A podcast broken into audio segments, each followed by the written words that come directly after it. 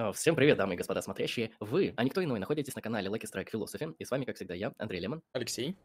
И сегодня у нас гостевой стрим. Сегодня у нас в гостях Александра а, Перепечина. И мы будем говорить про такую, на мой взгляд, интересную тему, про немецкий язык, про его взаимосвязь с какими-то философскими основаниями и все, что связано вот с этими особенностями немецкого языка. Потому что я, насколько знаю, а, Александра у нас, собственно, знает немецкий язык. Ну, в принципе, я тогда могу передать слово Александре. Там можешь а, представиться для новых зрителей, которые не знают а, тебя, и, собственно, рассказать о сфере интересов и о том, о чем мы сегодня будем говорить. Хорошо, спасибо большое за приглашение. Андрей, Алексей, мы уже встречались один раз на стриме, я говорила о философии Ницше, сегодня у нас несколько другая тема. А, Для начала представлюсь, действительно, меня зовут Александра Перепечина, я преподаватель немецкого языка, уже четвертый год э, преподаю его в университете, в одном из университетов Москвы.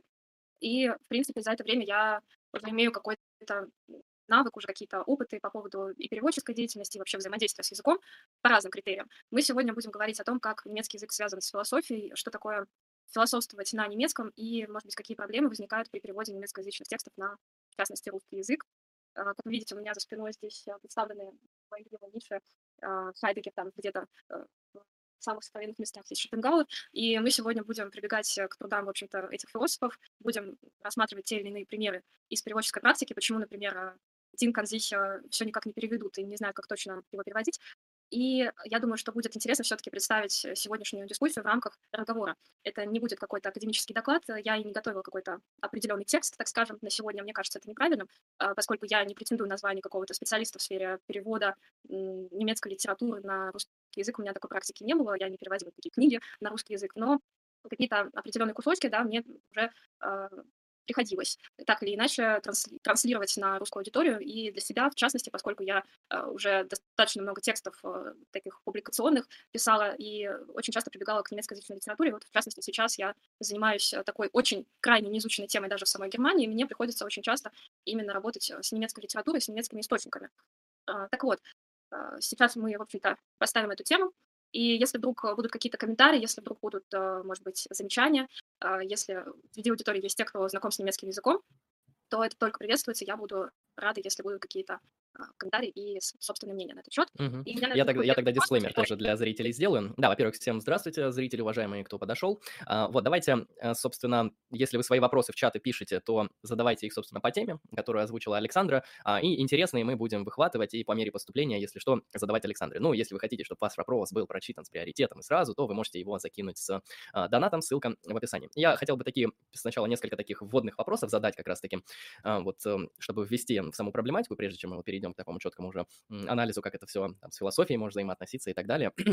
Вот немецкий язык. А, Многие из нас там учат в основном в России английский, но я слышал немецкий тоже. Вот я бы хотел так вот чисто спросить, вот насколько вы, Александра, замечали, что а, немецкий язык там как-то сильно отличается от других индоевропейских? Ну, не в таком, что, понятно, экспертном смысле я вас не спрашиваю, просто вот по своим ощущениям. То есть было ли вам его сложно изучать? Может, как-то там приходилось э, выкручиваться специфическим образом? Потому что вот у меня даже есть несколько знакомых, которые сейчас вот постепенно изучают немецкий язык, а до этого они знали хорошо английский и видят, что довольно много пересечений, хотя некоторые моменты выглядят очень необычно, и даже они скорее похожи на русский язык, а, нежели вообще на какой-то там английский или французский. Вот э, как бы вы описали свои впечатления вообще от немецкого языка, от изучения и так далее? Да, спасибо за вопрос. Мне кажется, правильно действительно начать именно с него сейчас. А, Смотрите, с немецким языком многие встречаются действительно в школе или в университете, и уже имея базу какую-то английского языка, поскольку мы все сейчас живем в такое время, в- во время, когда коммуникация выстраивается не только на русском, э, но нам интересно общаться также и э, с носителями там, других языков. И таким аналогом межкультурной коммуникации медиатором выступает, конечно, английский. Это понятно. Он э, и простой для изучения, он и, в принципе, признан таким, да, ме- межкультурным. А что касается немецкого языка, когда мы с ним впервые взаимодействуем, то мы э, волей-неволей замечаем просто психологически другие какие-то константы. То есть там совсем другая структура языка. Это совсем другая мыслительная функция. Если говорить о английском, почему его, например, любят логики, почему его любят математики, он очень формализован. Этот язык э, прекрасно передает какие-то формальные вещи, но он очень редко передает на самом деле описательную структуру. Он очень редко хорошо э, переводит э, труды мистиков, например, и так далее. А, Если сравнивать с русским языком, конечно, здесь пересечения просто колоссальные. Даже в грамматике, если мы возьмем немецкий, там эти самые падежи. Да, и падежи совершенно такие же, как в русском, именительный, винительный, дательный и родительный. Просто меньше, чем в русском. Русский в этом смысле намного сложнее. Я не знаю, как его учат, в частности, немцы, которых я знаю. Это вообще отдельный труд, конечно. Но немецкий, он э, и от русского отличается. Он отличается и от э, романа э, там, вот этих вот англосаксонских и так далее языков, от той группы языков. от тех европейских языков, которые я когда-либо изучала. Я вот сейчас изучаю французский, к примеру, как преподаватель, и понимаю, что это совершенно другие структуры, это совершенно другие смыслы. То же самое с русским языком, да. И я здесь придерживаюсь такого мнения, что все дело в грамматике. То есть в основном сама суть немецкого языка и сама система мышления, которая также э, может быть обозначена как стереотипы о немцах, это все на самом деле очень часто находится в самой структуре грамматики, э, в синтаксисе.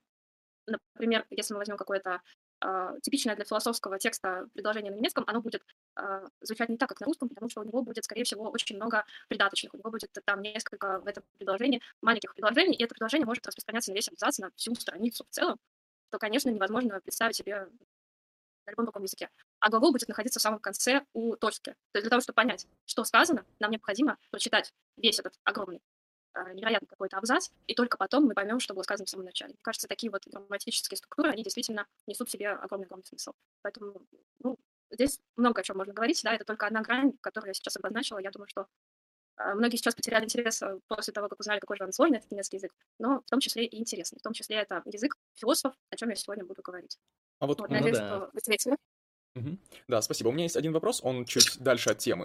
И чуть лично, если что, ну, смотрите сами, как отвечать. У меня вопрос, вот, а помимо перевода различных текстов, помимо изучения различных материалов на языке оригинала, немецком, я так понимаю, ам, каким образом вы еще им пользуетесь, да? Вот э, как у вас, э, например, с разговорным, да, как общение происходит, насколько вы чувствуете се- себя свободно разговаривать на немецком, да?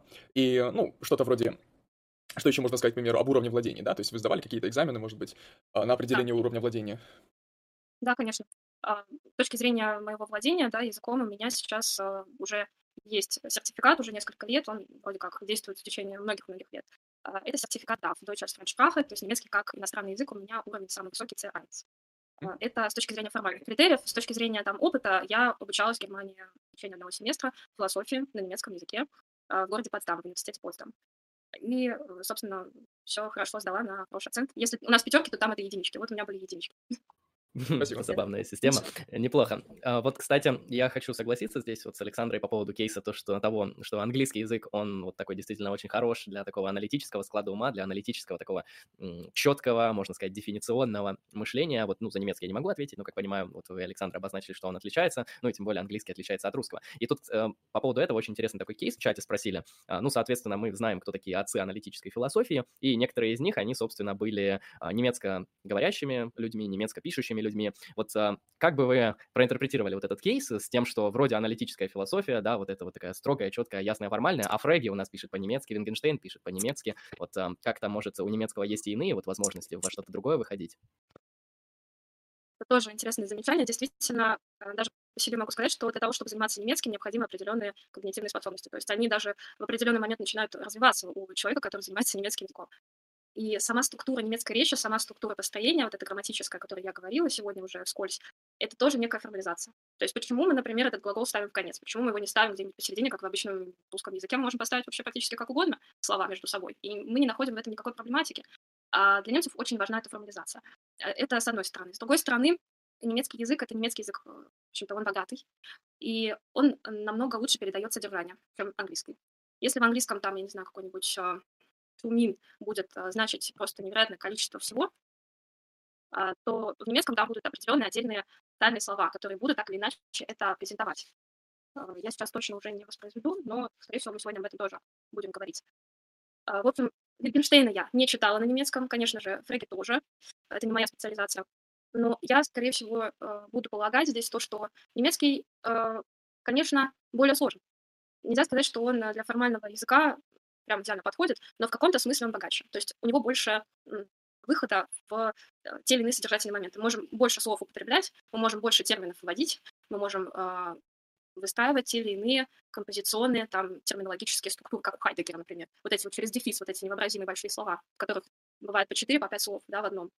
Вот, мне кажется, в этом вся суть. То есть э, другие э, возможности, другие способы словообразования. Вот. Насколько это хорошо, насколько это плохо, это уже вопрос такой более широкого масштаба, мне кажется.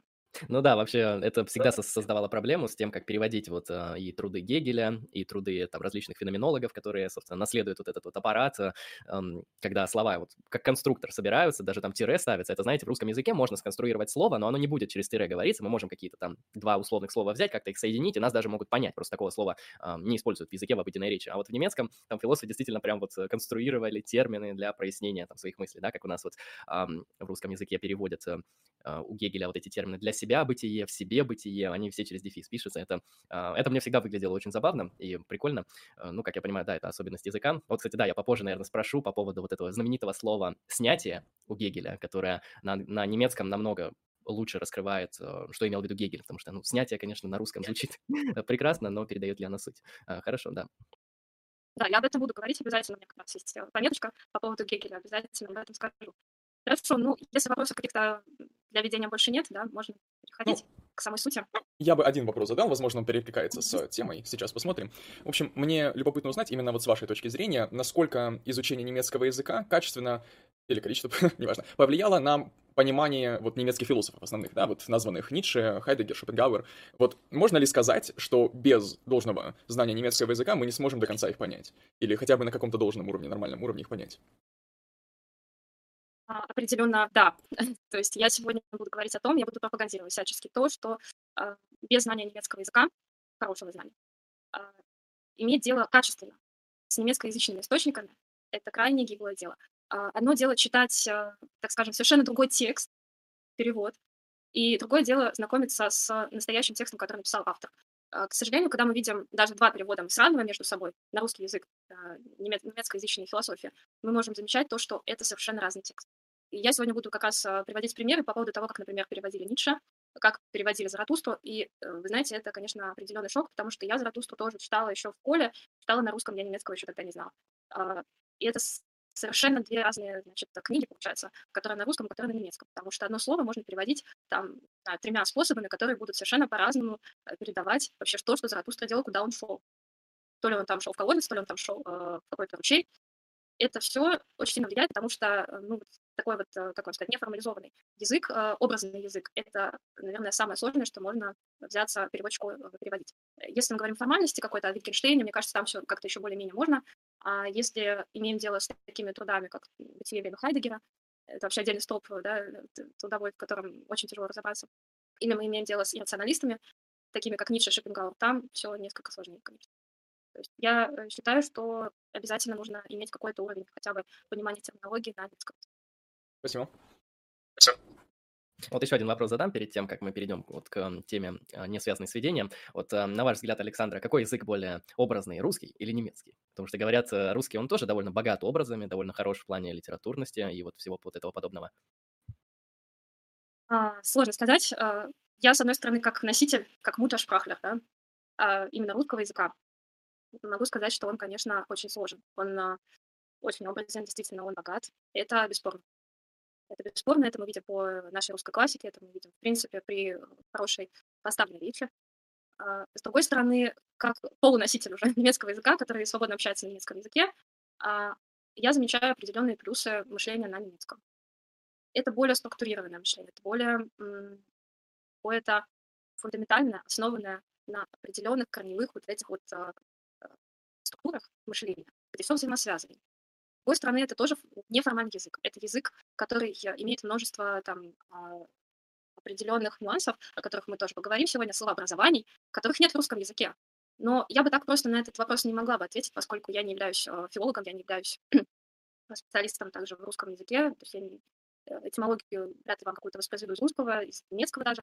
А мое здесь отношение у нас лично. Мне кажется, что оба языка можно назвать образными, и оба языка имеют особую структуру. Но говорить о том, что вот на одной чаше э, что-то поднимется или опустится, я не могу. То есть здесь как бы вин-вин, да, и то, и то э, хорошая позиция для меня. Я могу сравнивать с другими языками, немецкий и русский, но часто я скажу, что русский и немецкий в чем-то похожи. И вот как раз-таки их схожесть в том, что они прекрасно передают смысл, они прекрасно передают э, чувственные какие-то вещи, иррациональные элементы, бессознательные структуры. И в этом их большая-большая, мне кажется, качественная э, отключенность да, от остальных языков, которые мы можем привести в пример. Это могут быть такие языки, как европейские, это может быть, конечно же, и какой-то да, более древний язык, там, не знаю, санскрит, все они имеют свои особенности.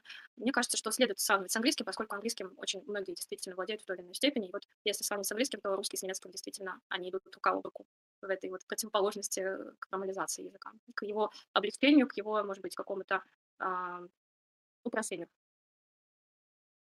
Хорошо, отлично. Ну, тогда можем переходить к следующему блоку. Прежде чем мы перейдем, я зачитаю а, одно сообщение из чата.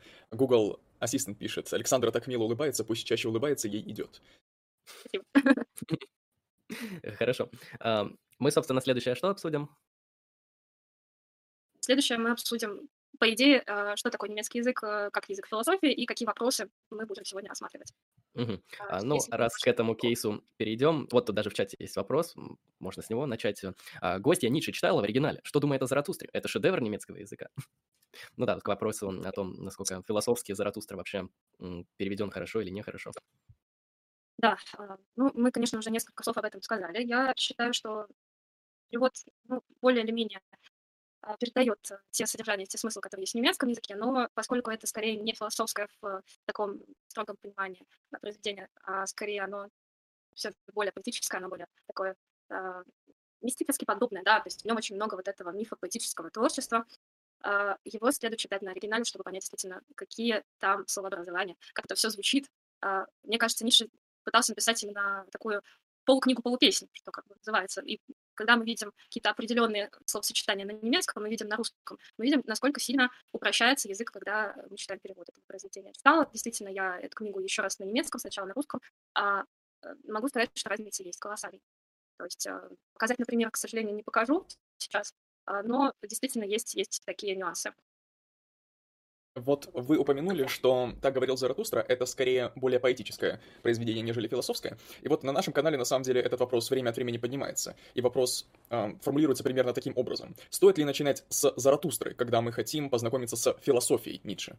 Вот. Потому что, на мой взгляд, я, конечно, на русском читал, на мой взгляд, «Так говорил Заратустра» не содержит э, прям такие в доступной, да, доступной форме, в доступном виде философских идей и взглядов Ницше. Это скорее компиляция этих идей в поэтической форме, которую легче разгадать, имея уже некоторый бэкграунд в виде прочитанных других, других произведений Ницше?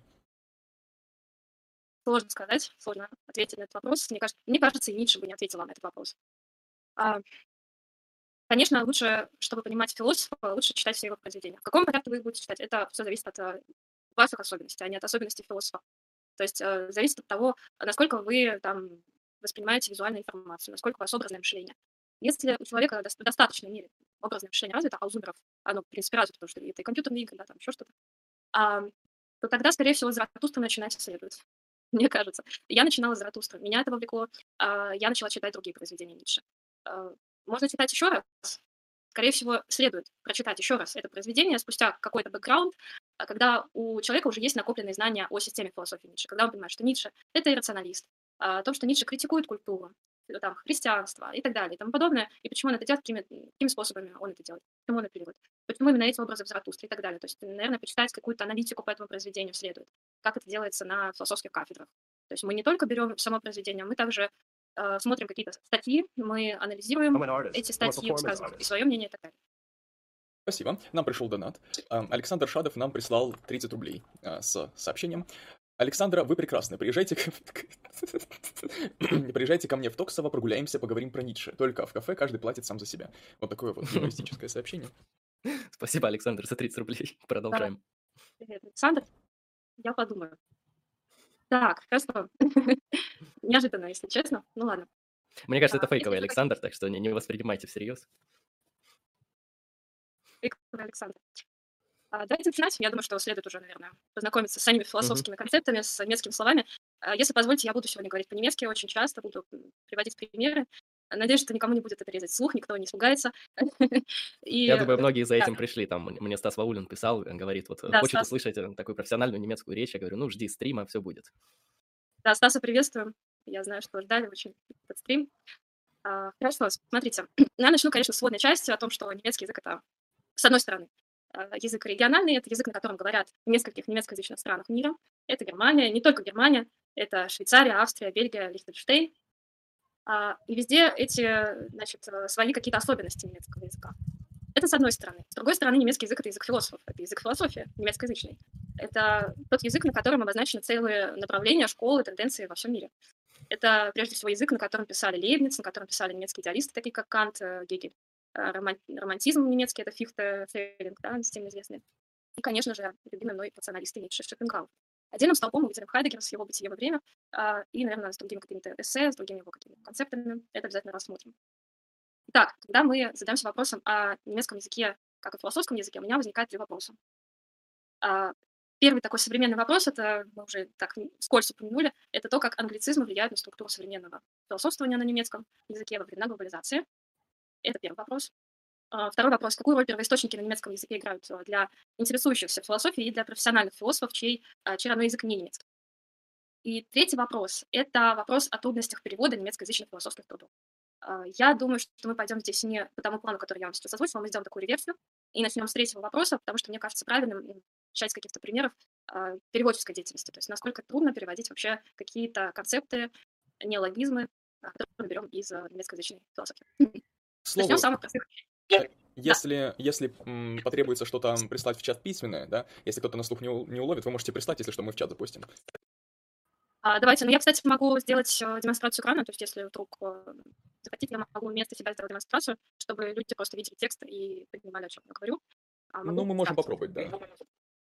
Ну, если необходимо, зрители в чате напишите вам, что вам хочется видеть, а, Александру или демонстрацию экрана, и там уже решим. А так можем пока, собственно, начинать. А, я все-таки считаю, что слова не красивее, поэтому если вдруг будет сложно, то обязательно пишите, я обязательно сделаю демонстрацию. Итак, давайте возьмем самое простое. Вот в русском языке у нас слово «вещь». В немецком языке для слова «вещь» употребляется сразу два слова.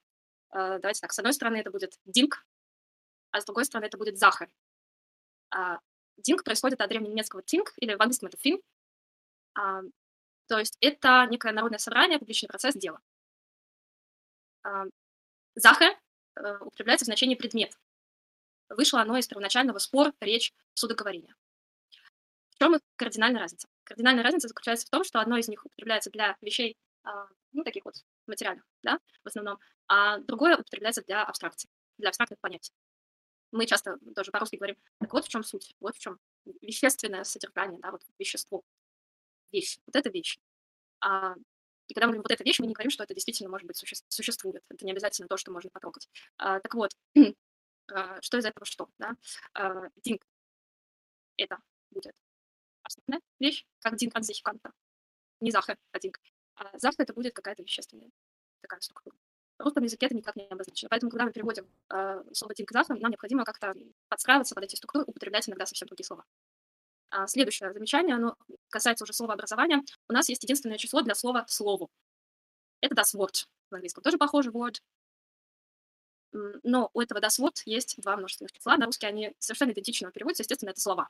Ну, какое еще множественное число, слово, слово. А у немцев все не так просто. Есть э, слово множественного числа, слова. Это будет Wörter, как в слове словарь Wörterbuch, либо Worte. Звучат практически идентично. Wörter und Worte, с другой стороны. А означают они совершенно разные вещи. А, смотрите, когда мы берем с вами словарь, от этого, кстати, Wörter слова тоже, Wörterbuch, книга со словами. А, у нас с вами слова никак не связаны друг с другом, они связаны только путем алфавитного порядка. Но когда мы с вами их э, будем доставать оттуда, там, я не знаю, я возьму, например, э, слова auf, Mädchen, Apfel, Katze. Это будет на, девушка, э, яблоко, ковка. Они никак друг с другом не связаны, скорее всего. А, то есть это какой-то просто вот э, порядочек, порядок. А когда мы имеем в виду Worte, то это означает некое предложение, это означает некоторое, а, значит, э, содержательное смысловое образование. То есть эти слова друг с другом связаны. Это может быть какая-то цитата философа, это могут быть мои слова, которые я вам говорю, они как-то друг с другом связаны, я надеюсь, да? И э, а, все это будет обозначаться ворком. В русском языке у нас это просто слова. Ну, как это, это передать, это другой вопрос. Я правильно понимаю, что в русском это, в принципе, аналогично тому, как мы говорим, например, мои слова, ваши слова, слова его и так далее. Это, значит, будет второй вариант. Я, честно, не берусь это произносить. Вот, а когда мы говорим чисто безотносительно слова, некоторые слова, типа, есть такие слова, которые обозначают АБЦ и так далее. В таком случае будет первый вариант. То есть, гипотетически мы можем да, это перевести, но используя дополнительные какие-то методы. Да, да. Да, то есть нам нужно будет что-то добавить от себя, скорее всего. Это немножко будет отличаться от оригинала в любом случае но переводчик, скорее всего, добавит. Он, скорее всего, добавит квадратные скобки. Когда мы видим квадратные скобки, это всегда то, что добавляет переводчик. Это не из авторского текста. Или он возьмет комментарий, или он в скобках просто напишет само оригинальное слово. чтобы дать отсылку для того, кто действительно интересуется, кому интересно заглянуть туда, где, в чем, собственно, суть. Вот. Но совершенно правильно, совершенно правильно. Так, а, и а, мне кажется, один из самых интересных тоже примеров это как раз Гегель. Это его диалектика. Напомню, что диалектический принцип а, отрицания по-русски, отрицание отрицания, когда тезис снимается антитезисом, антитезис синтезом. А для этого употребляются два слова. Это aufhebung и aufheben. А что это такое? У нас есть глагол heben. Это совершенно простой, совершенно обыденный глагол. Вот я беру, я heben, я поднимаю. Он частинка. Но у нас есть еще auf. И auf — это предлог на. Предлога на в немецком языке, извиняюсь, два. Это предлог на для вертикали и предлог на для горизонтали. Перед нами предлог на для горизонтали. А, то есть, когда мы представляем себе, смотрите, с одной стороны это поднятие, эбен, но оно не вертикально, оно горизонтально. А при переводе на русский язык, соответственно, возникает э, ну, такой казус, это противоречие, это логическое противоречие, естественно, как это переводить. И мне кажется, правильно сделали, что перевели как отрицание, поскольку в каком-то смысле это снятие, да? в каком-то смысле это возведение для чего? Для того, чтобы воспроизвести вот эту самую диалектику, диалектический принцип. Для того, чтобы вот это триединство а, вообразилось в синтезе. Можно было бы перевести по-другому, я думаю, что да, но самый достоверный, самый близкий вариант действительно был найден. Просто если мы будем это переводить как понятие, это будет не совсем правильно. Все же э, образное мышление, да, нам необходимо это образно представить. И если мы просто будем переводить как бы слово отдельно, то у нас не получится действительного перевода. Вот этот «auf» нам мешает. Если бы было «anhebung», без проблем понятия. Поскольку это «aufhebung», представляю себе движение э, в одной по одной э, траектории. Может быть, это движение вперед, это как бы можно представить себе как продвижение. Какое-то качественное, да? Не количественное, а качественное изменение. Вот, э, что-то в этом роде. Но опять же, перевести это одним словом крайне сложно. Мне кажется правильным то, что переводчик находит что-то более-менее подходящее, и затем в примечаниях, например, он указывает целым абзацем, иногда очень длинными-длинными такими предложениями, почему он предпринял это решение и э, что это конкретно означает. Вот эти нюансы, они обычно прописываются в примечаниях, и не знаю, насколько это было у переводчика Гегеля, но думаю, что там все было достаточно серьезно. Все-таки философ, который очень сильно повлиял, в том числе и на нашу русскую мысль, философскую, и правильно, переводит как снять, снимать и снятие. А, хотя, с другой стороны, это действительно какой-то подъем. А, а вот а, если мы берем снятие, то как его можно перевести, вот на ваш взгляд, если, например, у нас есть возможность не одним словом перевести, а вот там, не знаю, через тире там 3-4 слова вставить. Просто я, когда объясняю снятие, я пытаюсь предложить такую конструкцию в русском языке. Преодоление с удержанием. Вот примерно так вот. А, если у вас есть какая-то позиция по тому, как, как бы можно было бы перевести снятие, если бы мы не ограничивались одним словом, а можно было бы какое-то предложение предложить предложение, да, через, через дефис опять что-то такое. Ну, в принципе, можно было бы auf и поставить дефис Hebung, но Гегель-то так не делает. А, так, смотрите. Мне кажется, что это скорее, скорее какое-то даже удаление. То есть, когда мы что-то, смотрите, а, поднимаемся на другую ступень, совершаем вот это aufhebung, мы что-то теряем, и когда тезис сним, снимается, так скажем, удаляется антитезисом, а, антитезис синтезом, мы теряем предыдущие э, структуры, мы теряем предыдущие вот эти вот э, тезисы, антитезисы и так далее. То есть, может быть, это, может быть, это что-то вроде удаления или преодоления. Вот так, преодоление. Очень неплохой перевод был бы тоже. А, поскольку это тоже пре, это тоже приставочка, и даже чисто лексически, чисто грамматически это будет похоже на оригинал. Так. Каких-то прям Понимаете, если я буду вводить еще какое-то слово, это будет моя интерпретация. Это все равно будет интерпретация именно содержания, а не перевод отдельного слова. А отдельные слова — это понятия. И угу. В немецком это одно слово, существительное причем. Если бы это было какое-то словосочетание, или как у Канта динг, потом ан, потом sich, тут вообще, то есть тут действительно космос, и здесь можно разбираться очень долго и придумать много всяких классных штук.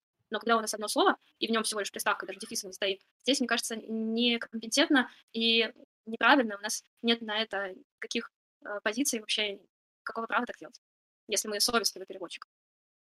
Если мы к автору относимся как к автору, а, который имеет э, свое право голоса, если мы хотим действительно передать тот смысл, который содержится в слове. А вот где, я, я, если честно, не совсем понял, где граница пролегает между интерпретацией, да, и вот переводом конкретным. Потому что я так полагаю, что в немецком есть некоторые слова, которые обозначают некоторые понятия, довольно сложные для русского, да, ну, в русском прямых аналогов этому понятию может и не найтись, да, в нашей обыденной речи. И если мы конструируем какие-то новые слова, как бы мы чем занимаемся? Мы переводом занимаемся или интерпретацией, или как, как, как различить одно от другого? Сложно. А различить можно только, когда сам хорошо владеешь этим языком. И надо сказать, что здесь не только знания нужны, но и опыт. Опыт переводческой практики. а, и даже опыт, наверное, взаимодействия с этими переводами. То есть как можно больше смотреть переводов одного и того же текста. И когда мы находим различия в этих переводах, мы понимаем, этот автор пошел в сторону а, лучшего звучания на русском, например, автор X, а автор Y пошел по пути передачи смысла, который заложен в самом тексте. Может быть, это будет звучать не очень красиво, может быть, это будет по-русски немножко коряво, но э, там Y решил, что э, для него важнее авторское вот это вот содержание, ему важно передать даже звучание именно немецкого языка. Иногда это будет звучать просто нелепо, как, например, у Бибихина. Э, когда читают э, значит, этот текст «Бытие время», очень часто сталкиваются с тем, что на русском языке какие-то понятия, термины даются очень сложно. И для этого есть э, какие-то отсылки переводческие, для этого есть какие-то ну, дополнительные параметры. Мы можем не только переводом пользоваться, мы можем пользоваться как примечаниями для читателей, мы можем пользоваться какими-то такими историческими справками от того, э, значит, по поводу того, э, как это слово вообще возникло и что оно за собой несет. Это очень часто, кстати, делают даже сами немцы, когда используют слова из других языков. Они очень часто это делают, очень часто заимствуют те термины, которых у них просто нет в языке, вместо того, чтобы их транслитерировать или переводить. Но в русском языке мы тоже так делаем. Часто там из французского, из английского, из других языков много чего берем себе, наполняем свой язык э, тем, чем удобно. В принципе, это нормально. Вы вспомнили про перевод Бибихина. Меня на самом деле до сих пор триггерит э, перевод э, дизайн как присутствие, потому что это, это был очень странный ход переводческий. То есть, конечно, я слушал эти великолепные комментарии, почему дизайн лучше перевести как присутствие, но, на мой взгляд, вот совсем неудачно. Вот даже человеку, который в немецком не разбирается, по-моему, можно было как-то получше сделать. Ну, что сделано, то сделано. Да. Здесь, здесь сложно. То есть здесь скорее э, переводчик решил э, пойти по пути смысла содержания и э, понять текст так, как будто бы автор русскоязычный автор. То есть текст совсем другой. Когда мы читаем перевод Бибихина, мы сталкиваемся с другим авторским содержанием. Это уже авторство переводчика, на мой взгляд. Хотя надо отдать должное, текст переведен, текст очень сложный для перевода, и то, что было сделано, это колоссальная работа. Вот. А с другой стороны, правда, то, что, Андрей, вы вспомнили, вот этот дизайн, с ним связано очень много, много каламбуров у нас в университете, мы часто с этим сталкивались тоже и читали этого, Хайдегера очень часто перечитывали, разбирали терминологию, там отдельные какие-то понятия. Но вот дизайн — это действительно корневое, это фундаментальное слово, которое э, вокруг себя, как э, вот, корень дерева, э, собирает все остальные понятия э, Хайдегер, хайдегерской философии. И если брать просто вообще само слово этимологически его разбирать, то da, это здесь, совершенно простое слово, da, я здесь. А, а sein — это быть, бытие. Здесь бытие, все. А, то есть, по сути, это здесь бытие. А присутствие, ну, наверное, в какой-то, в какой-то мере это действительно присутствие. Но присутствие мы часто сравниваем с антропоморфностью, да, с присутствием себя где-то. А, наверное, это тоже не совсем так, и дизайн можно понимать в более широком смысле. Как какое-то вот здесь, тут бытие. Его так иногда вроде переводят. Так. Ну что, давайте, наверное, дальше. Угу, да. Раз, раз мы Хайдегер вспомнили, есть у него такое эссе, которая посвящена технике. Он один из первых, кто вообще занимался этой проблемой. И у него называется nach der Technik. А если мы возьмем вот это прекрасное слово nach, э, блок nach, то это всегда движение. А куда-то, след чему-то. А, то есть это не вопросы о технике. Это вопросы к технике. Э, и причем не просто вопросы к технике, как будто бы я стою здесь и задаю вопросы, вот э, телевизор у меня стоит, и я задаю ему вопрос. Привет, да, вопросы к тебе. Не совсем так. Это вопросы вслед, это вопросы в движении к я как будто бы хочу залезть в этот телевизор и понять его структуру в нем. Что содержится в этом самом на. И э, блок нафта используют очень часто тоже в обычной речи. Moskau, ich fahre nach Berlin. Э, просто куда-либо. Nach Hause, я иду домой. А в русском почему-то его так не переводят, потому что, наверное, вопрос к технике звучит несколько странно. А, Оно звучит это... как э, претензии. Это выглядит как какой-то гопник подошел и, ну что, телевизор, где деньги? вот это выглядит не как вопросы к технике, а как претензии к технике или наезды на технику. Ну, в принципе, если почитать эту работу Хайдегера, то плюс-минус попадает по значению, просто звучит не очень приятно. Mm, а да, вот да, меня... Я думаю, что Хайдегер согласился. А, извините, у меня, в общем, вопрос. А как, как это примерно можно на, на русском обозначить, да? То есть я бы сказал, вот что-то такое. Мне было бы интересно узнать, да, что там. Да? Это подразумевает, что мой интерес, он может меня мотивировать исследовать этот вопрос активно, да, как-то продвинуться в эту сторону. Или так, так не подойдет. Так, значит, вы хотели бы перевести как движение, да, все-таки движение. А, наверное, да, то есть это вопросы, может быть, даже не к технике, вопросы пути к технике. Нам необходимо проделать какой-то путь, когда мы используем предлог «нах», мы находимся в точке А и хотим попасть в точку Б. А, чисто образно это воспринимается мной так, что есть некий я, субъект, познающий эту технику, есть техника, и между нами вот этот предлог. А, предлог э, а, то есть, э, наверное, вопросы пути к технике или вопросы для техники. Хотя это немножечко неправильно, потому что есть отдельный фюр, есть для. Можно было бы тогда Хайдегер использовать этот самый фюр. В общем, все очень неоднозначно, хотя вроде бы совершенно простая ситуация, она там не связана никак с терминологией даже. Она связана с самим языком, да, она связана с грамматикой, как мы видим. А уж, да уж. Ну, не знаю. Хорошо. А, перейдем еще к одному интересному такому примеру. А, давайте возьмем слово кишик. А, уже не помню точно, откуда я его взяла, возможно, из Хайдгера, возможно, нет. А, но его приблизительно переводят как судьба. Как судьба. Хотя для слова судьба есть отдельное слово в немецком языке, и кишик, оно образовано от глагола а, это просто посылать. То есть это некое посылание. На русский язык мы так не переводим. И посылание, каким оказывается для человека его а, бытийное такое вот озарение. Независимо от того, умеет ли человек принять его, осознать его, а, или он ограждает себя от события. А, и в последнем случае с вытеснением судьбы, вот этой гешик, прекращается история, будущее становится материалом планирования. Это очень сложное слово тоже. А, и переводится все равно как судьба. Вот такой пример есть. А, я бы еще, может быть, взяла бы самое простое слово немецкого языка, мне кажется, его все переведут, это nichts. Что такое nichts? Это ничто. А если sein это бытие, да, то nichts это ничто, совершенно противоположность, выводится из готского weights. А по смыслу, и значит, это, возможно, по происхождению, оно связано с нашим вещью. И это крайне сложно, потому что а, нить — это не бытие, это ничто. И каким-то, значит, образом этимологически оно связано с русским словом «вещь». Поэтому переводить его отдельно тоже представляется не таким уж простым делом. А, я бы еще привела, наверное, последнее такое слово, которое будет интересно для философии религии. Это слово «хайвигес» — святое. Оно понимается в связи с хайзом, с целительное, благотворное, счастливое. А, у нас есть в русском слово «свят», и оно родственно ведическому слову, там я его не воспроизведу, по-моему, «свантас», а, процветающий мирный, и латышскому, там, одно, одному слову, которое означает «праздновать». Вот. И это значение сохранилось в выражениях типа «святое дело» и, возможно, в имени Святослав. То есть э, тот, кто имеет добрую славу. Это не просто там святое, как в немецком языке, это не просто сакральное, это что-то связанное с праздником, это что-то связанное с славой, э, с какими-то добрыми намерениями, за которые потом придет какой-то, видимо, э, подарок, какая-то слава, вознаграждение. И э, даже в самой структуре вот русского языка находится, не только в структуре немецкого языка, но и русского языка находятся те компоненты, которые не дают нам провести э, между немецким словом и русским словом э, четкий знак равенства, к сожалению. Это уже такие, наверное, нюансы, но они тоже существуют. А я бы сейчас, наверное, перешла к Я другой теме. Да. Я хочу задать один вопрос, который задал Томас Винхам в чате. В принципе, мне он тоже интересен.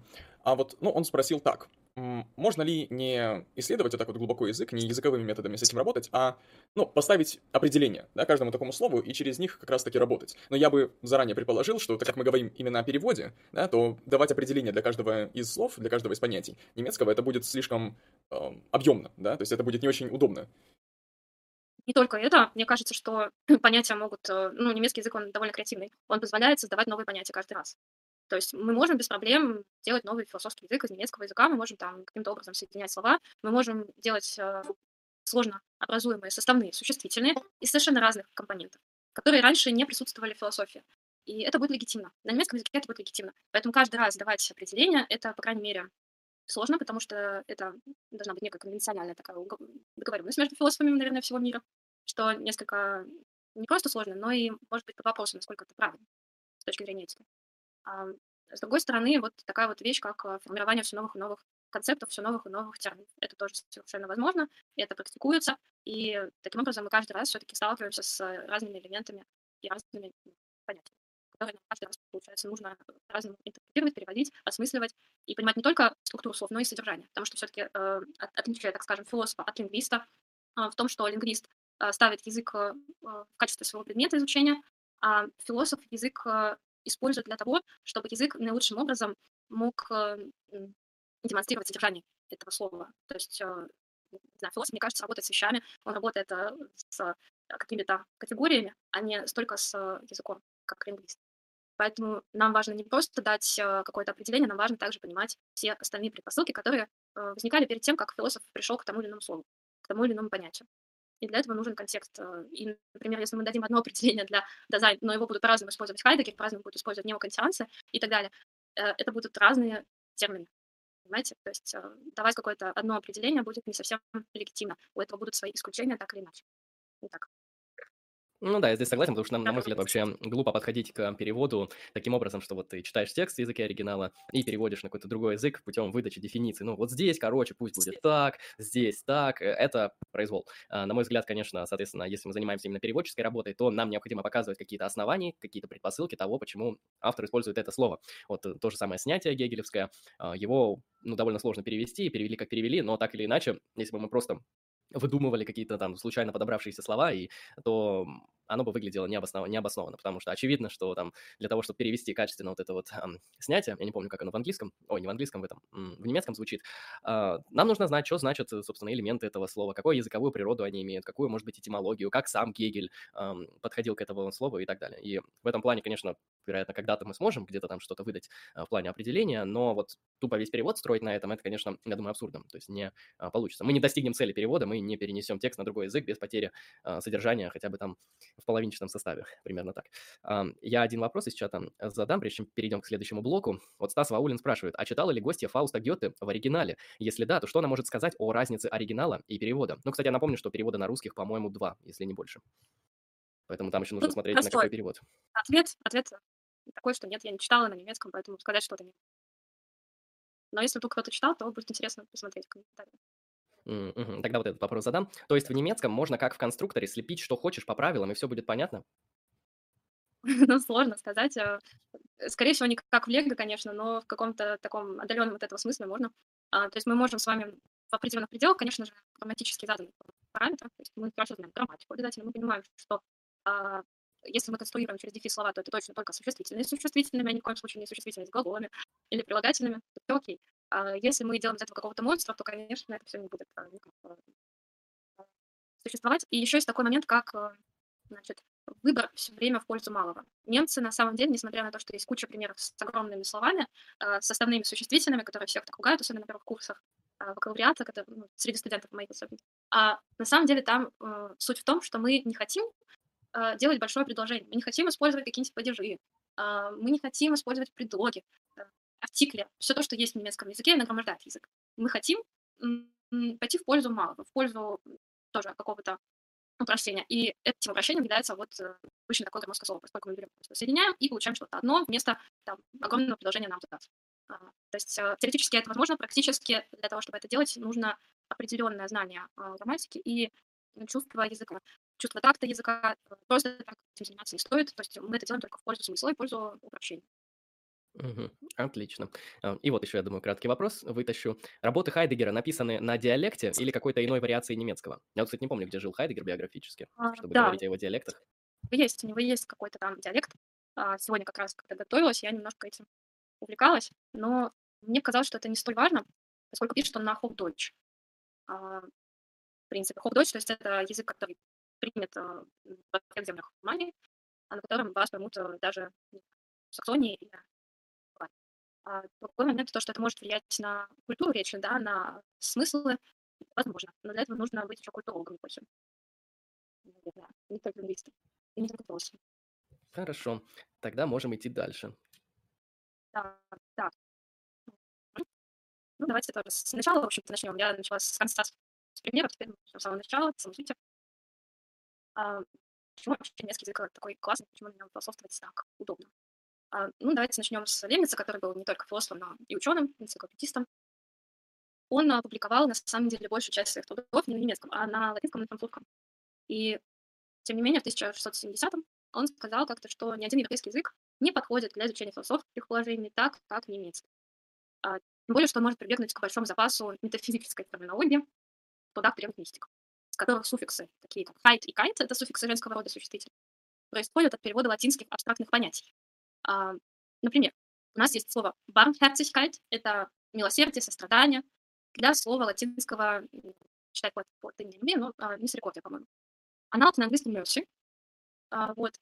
И здесь мы понимаем, что немецкий перенимает латынь замечательно. То есть он а, полностью реконструирует этот язык, он грамматически из него составлен. I'm an artist. I'm a performance artist. Ну, там какие-то нюансы есть, но, в принципе, немецкий — это такой э, своего, рода, своего рода латынь. А, большой рывок в философском измышлении на немецком языке сделали такие вот просветители, как Томазиус и Кристиан Вольф, может быть, кто-то слышал, особенно Вольфе. А, они, на самом деле, ввели огромный ряд словообразований, которые по сей день не выводятся из философской письменности на немецком. Это такие слова, как Einheit, единство, Einfluss, э, влияние, Eindruck, впечатление, Bewusstsein, сознание, Selbstständigkeit, самостоятельность, э, что там еще у нас было, Mittelpunkt, средоточие, и Umkreis, несмотря на то, что это периметр. А, то есть Вольф э, ввел эти понятия, понимая, что есть некоторый четкий синтаксис, основанный на логических выводах. А, и в 1720-м он внес вот это понимание в свою программу. Насколько сильно это все повлияло на формирование а, философских э, идей идеалистов, например, можем с вами проследить в следующем периоде от Канта и Гегеля до Такие термины, как Wahrscheinlichkeit, вероятность, плюс, это как бы будет цель, performance artist. следствие, а, средства, Ursache, суждение, Wirkung, влияние и так далее. Все эти слова составляли лингвистический скелет философской дикции в определенное время, в определенном месте. То есть а, на этом языке мыслили действительно Кант, на этом языке э, мыслил Гегель, и да, вот тот самый Wittgenstein, о котором мы сегодня уже несколько слов сказали. Но э, вот именно плотью на этом скелете стали слова просвещения, такие как Menschenrecht, это права человека, а, Menschenwürde, это человеческое достоинство, толеранс, видимо, понятно, а, Humanität и Tugend, добродетель.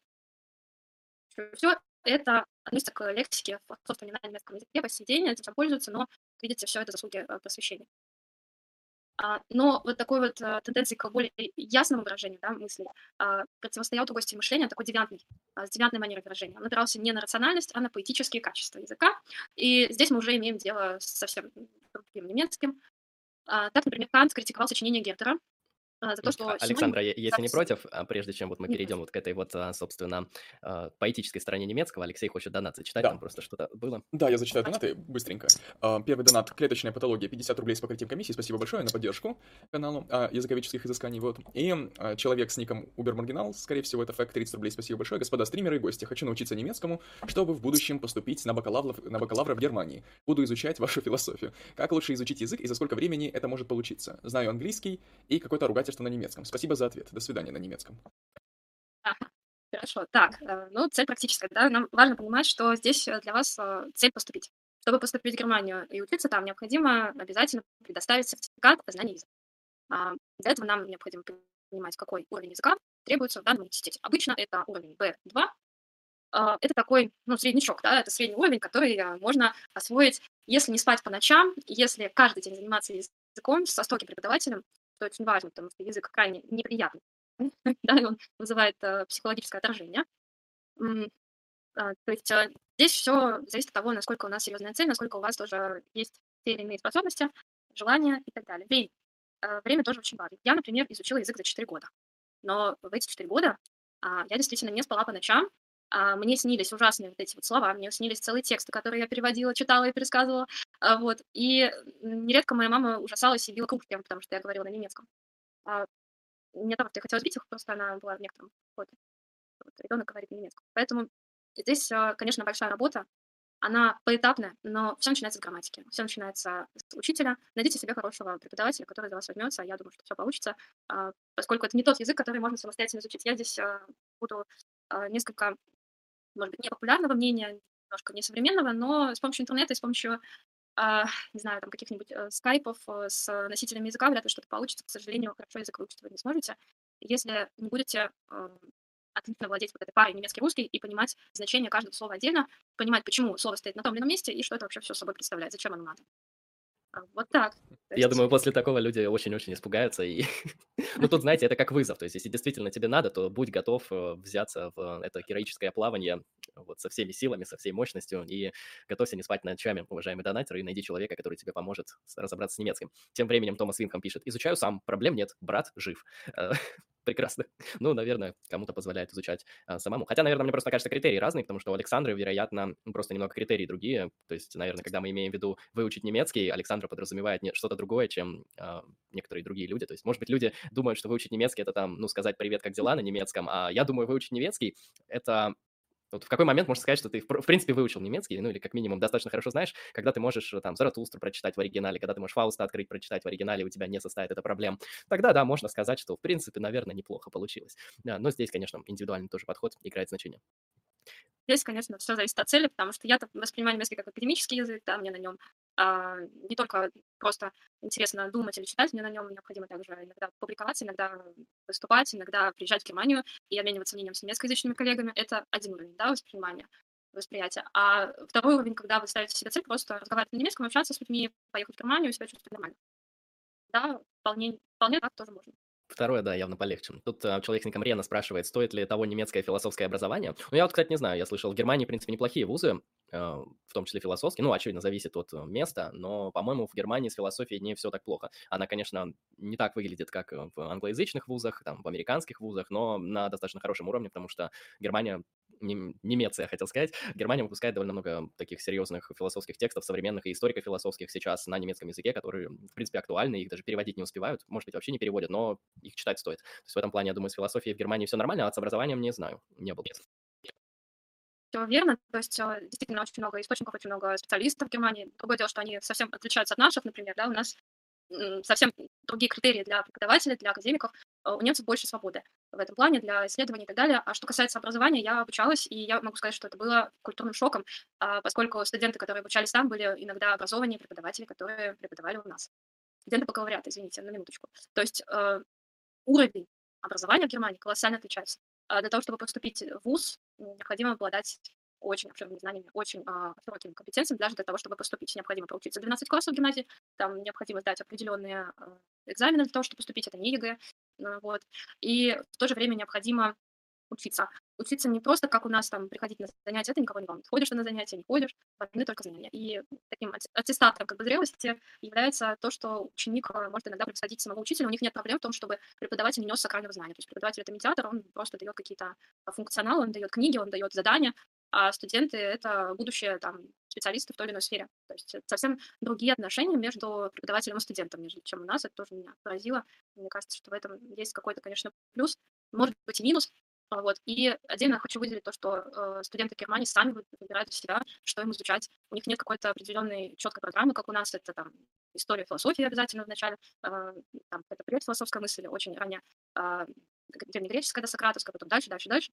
И, в общем-то, в итоге получается у студента знания обо всем и ни о чем, и он вроде как специалист одновременно во всех, во всех, во всех э, специ- специализациях философских. Там такого не происходит, и студент вправе выбирать вообще все что угодно из, спис- из списка, э, выбирая все кликая мышкой среди всех возможных курсов и преподавателей. При этом он может ходить, он может придумать, он может выбирать все, что ему будет интересно.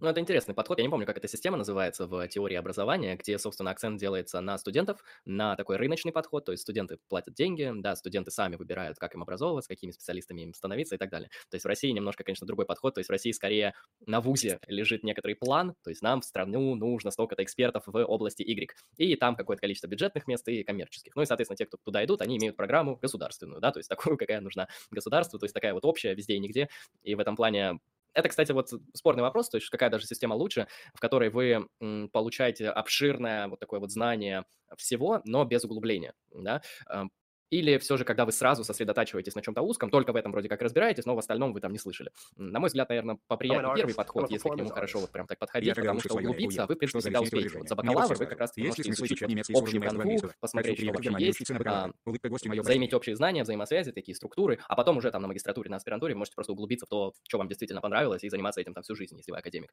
А вот сразу начинать с такого вот узкой специализации, может, оно и эффективнее, но кто знает, нужно смотреть на практике. Да, Над? Да, да, Над, я сейчас его, сейчас его зачитаю. И потом задам вопрос. Да. У, э, тоже человек с ником Убермаргинал прислал нам 100 рублей, спасибо большое. Я тогда лучше в свою Америку уеду. Что за лишнее телодвижение? Мне бы все сразу. Есть ли смысл изучать немецкий с уровнем C2 английского? Хочу переехать в Германию и учиться на бакалавра. Улыбка гости? Мое почтение. Вот такой вот, такой вот донат. А вот у меня вопрос. Вот вы упомянули, что в немецком высшем образовании не совсем обязательно ходить на занятия. А вот у меня вопрос. Каким образом происходит контроль знаний? Да, там есть какой-то экзамен, как часто экзамены, есть ли какие-то промежуточные варианты контроля? Как, как оно происходит?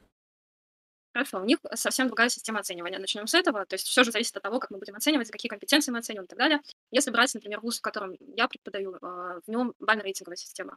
Насколько мне известно, такая система в Америке как раз используется. А, то есть студент у нас может получить максимум 100 баллов. Э, согласитесь, это достаточно много, и э, туда входит обязательно посещение занятий. У некоторых преподавателей а, посещение занятий формирует чуть ли не 50, а то и 80% всей оценки, а, что, конечно, нельзя назвать объективным да, каким-то критерием оценивания знаний. А, Если мы берем немецкую форму оценивания, то это так называемые кредиты. Что такое кредиты? А, Это некое количество тоже баллов, можно так обозначить, ну, около шести, например, за один год, за один курс. An Предположим, artist. там, да, выбрали. Мгм. И у вас там будет 6 максимум кредитов. И эти кредиты э, заранее описаны в программе. То есть это не преподаватель вам описывает э, личное свое отношение, как он хочет вас оценивать. Это университет и государство решило, как вас будут оценивать. А, то есть какое-то количество баллов у вас будет, скорее всего, за там, семинарские выступления на семинарах, за подготовку каких-то ответов, какое-то количество за эссе а, и какое-то количество основополагающее обязательно это будет за экзамен в конце модуля. То есть у них там а, основную оценку все-таки формирует то, как а, человек, а, придя на экзамен, может э, выдать ту информацию, которая читалась э, в курсе, целый курс. Для этого не обязательно посещать за- занятия, поскольку, как я уже сказала, преподаватель не будет для вас в немецком вузе каким-то значит, источником потаенных знаний. Он все это будет выкладывать, скорее всего, в интернет, у вас будет личный кабинет, и вы можете в любое время посмотреть э, тот курс лекций, который он будет читать. Если вам интересно, ну, а большинству, конечно, студентов интересно присутствие на занятиях, все-таки какая-то активность, вы можете всегда прийти. Но если вдруг у вас заболела голова, вы не выспались или э, у вас было интересно какое-то времяпрепровождение, вы можете остаться дома. Без проблем. Это никак не влияет на вашу оценку.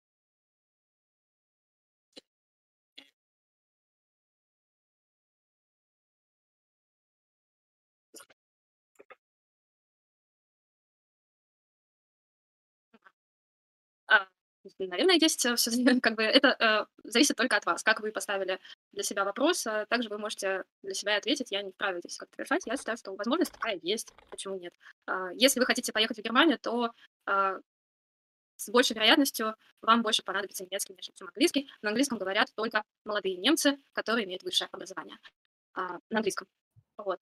А, То есть очень, на самом деле, большая прослойка населения, которая не владеет английским, это пожилые люди, которых вообще множество, на самом деле, можно сказать, что немецкое население в каком-то плане стареет. И вы часто можете встретить в своей группе по философии человека 40 лет, который, может быть, не владеет английским языком. Вот. И, конечно, в Германии от вас будут ждать хорошего, качественного языка. Очень приятно, если вы знаете фразеологизмы, если вы знаете культуру, если вы владеете прекрасно всеми этими генотипами, там, всякими предлогами, артиклями, и беспроблемно общаетесь. Это будет всегда в почете. Спасибо. Ну, скажем так, это на самом деле в почете, вне зависимости от э, того места, где вы находитесь. То есть, если вы в России используете язык на таком вот русском литературном уровне, знаете российскую культуру, российскую историю, все, все это прекрасное, огромное многообразие, любителем которого я являюсь, вот э, вас тоже в определенных кругах будут оценивать как э, довольно интересного человека. Именно так. Э, я еще хотел вопрос задать, прежде чем продолжим основную часть. Сейчас, секундочку, там еще Еще один донат надо. просто, да. А, ну да- давай нам. Я его тоже задам. Илья прислал нам а, одно евро, спасибо, Илья. Что гостья может сказать о роли Питера Слоттердайка в современной германской философской мысли? К сожалению, знаю о нем, наверное, очень поверхностно. То есть сказать, что он какое-то особое влияние привнес, не могу. Знаю о нем точно так же, как и, наверное, ваши зрители. Не больше, не меньше. Поэтому вряд ли что-то добавлю, к сожалению. Но спасибо за вопрос. Спасибо за 1 евро. А, да, я хотел спросить, собственно, вот, а, ну, это, это личный вопрос, можно не отвечать, в принципе. А, хотите ли вы, вот, Александр, в будущем как-то перебираться в Германию уже на постоянной основе, или вы там ис- исключительно из академических целей? А, ну, такой своевременный вопрос. Сейчас, конечно, не переберешься. А, вообще, вообще есть такие мысли. То есть э, в зависимости от того, как будет складываться жизнь, а, я не прочь э, переехать. Я совершенно спокойно себя там ощущаю. Я чувствую себя в своей ментальности, так скажем, в своей тарелке. А, могу спокойно излагать свои мысли. У меня нет никаких проблем в жизни в Германии. А, пока я себя хорошо ощущаю в России. У меня есть здесь э, свои какие-то дела и свои планы. Э, Пока академические планы. Посмотрим, что будет в дальнейшем. Хорошо. Ну, тогда мы можем... Что, что там, Алексей, еще Да, не, я как раз хотел сказать, что да, мы можем возвращаться. Если что, я напомню, что мы остановились на том, что вы сообщили нам, что есть другой лагерь, а, значит, людей, которые предлагают более поэтическую интерпретацию Мгм. немецкого языка. Да, в отличие от более аналитической. Мгм. Мгм. Хорошо, ну давайте вспомним романтиков. А, Например, был такой Иоганн Георг Хаммон, и под, под его влиянием очень а, многие элементы музыкальные, такие образные, чувственные сделались инструментом познания философии. А, Можно сказать, что немало этому способствовало герменевтическое сознание очень часто, когда герменевтики пытались а, проникнуть не просто в суть а, там, текста, но и познать автора. Все это нарастало у романтиков, и мне кажется, что на это очень сильно повлияла переводческая деятельность. Как раз таки, например, Фридриха Шлейермахера, который очень интересно переводил Платона на язык. А, э, Давайте посмотрим на то, какие есть, в общем-то, а, сложности а, в связи с грамматической такой вот конструктой. Э, например, в немецком языке есть родительный падеж. Ну, он есть и в русском языке, понятно. Но родительный падеж для философии очень сильно связан именно с немецким идеализмом. То есть мы очень часто видим вот такие вот Sprache der Sprache, философия der философии. Кто не знает немецкий, кажется, что просто повторяется слово, между ним э, стоит э, что-то еще. Вот, когда мы употребляем такие конструкции, то получается что-то вроде язык языка, философия философии. А у Фихта это вообще такая вот штука, есть Denken des Denkens, это мышление мысли, он часто это воспроизводит, отражает нам вообще идеалистическую философию. А, можно привести такой пример, такой каламбур небольшой в связи с этим философским жаргоном у идеалистов. Ich rezensiere die Rezension einer Rezension vom Rezensieren des Rezensierens oder ich reflektiere auf das Reflektieren, auf die Reflexion einer Reflexion über eine Büste. А, что это такое, да? А, ну, на русский это вроде что-то тоже очень странное. А, я рецензирую рецензию, рецензии а, от рецензирования рецензирования. Или я рефлексирую над рефлексированием о рефлексии рефлексии. А, очень часто можно такое встретить а, в немецкоязычной литературе, а, философской, конечно же. Можно припомнить здесь тоже непереводимые такие неологизмы Хайдегера, такие как da sein, это буквально тоже здесь бытие. Все это тоже связано с родительным падежом и с вот такими вот конструкциями, которые можно вывести через дефис. А, можно сказать, что вслед вот за Вольфом и Кантом а, у нас возникает другая крайность. А, это та крайность, которую можно заметить а, в творчестве Ницше. И мне кажется, что перед творчеством именно Фридриха любая попытка отличить философию и поэзию оказывается бессмысленной. То есть Например, можем взять того самого Заратустру и рассматривать его э, одновременно и как философское произведение, одновременно как поэтическое. Но отличительной чертой стиля именно Ницше является такой вот, э, мне кажется, лиризм, что ли, высокомузыкальный, в котором сочетается языковая контрастность, такая резкость языка, а, к которым относятся многие абстрактные понятия. Вот. И в то же время это какая-то вот эта вот музыкальность лиризм. Если мы вспомним, какими э, терминами к каким терминам апеллирует Ницше, то это будут э, такие существительные, которые заканчиваются на женские суффиксы. Суффиксы женского рода это унг и хайт. Это ферзинлихунг. Очень сложно это переводы слова, потому что в нем есть э, три, на самом деле, составляющих. Фер, зин и лихунг. А, ну, тут такой вариант, как примирение можно. Энтветлихунг тоже странное слово, вроде как отлучение, но в нем содержится слово вельт, это мир. Шветхайт, поздность, на русский отвратительно звучит. И эрканшхайт, узнаваемость. А, о том, какие трудности создает одно единственное слово, можно с вами ну, вспомнить слово «сверхчеловек». Uh, Übermensch по-немецки. На русский переведено более-менее понятным образом. Uh, но если мы вспомним, например, то, что Ницше очень часто переводили на итальянский, его часто били в Италии, он там был воспринят даже сильнее, чем в других странах в свое время. Uh, сначала в качестве эквивалента выбрали супер уома, а после согласия дезавуирования выражения национал-социализма перевели по-другому. Это было ультра уома. Хотя, в принципе, одно и то же. И вот насколько все зависит от контекста, насколько все зависит от того, что конкретно, например, мы понимаем под выражением сверхчеловека. Перед э, тем, что мы ставим рядом со словом, какое, э, какое образное выражение слова для нас будет иметь силу. То ли это некое такое вот, может быть, даже насильственное, что ли, а, сверхчеловеческое существо, либо это, наоборот, что-то такое этически, метаэтически, да, а, выраженное в такой надчеловеческой, мета-человеческой сути. То есть, в принципе, можно было бы, кстати, перевести как метод человека, наверное, это слово тоже. И тогда не было бы вопросов по поводу того, насколько Ницше был связан, насколько Ницше восприняли национал-социалисты например, в контексте этого слова. А, об этом тоже можно говорить очень долго и много.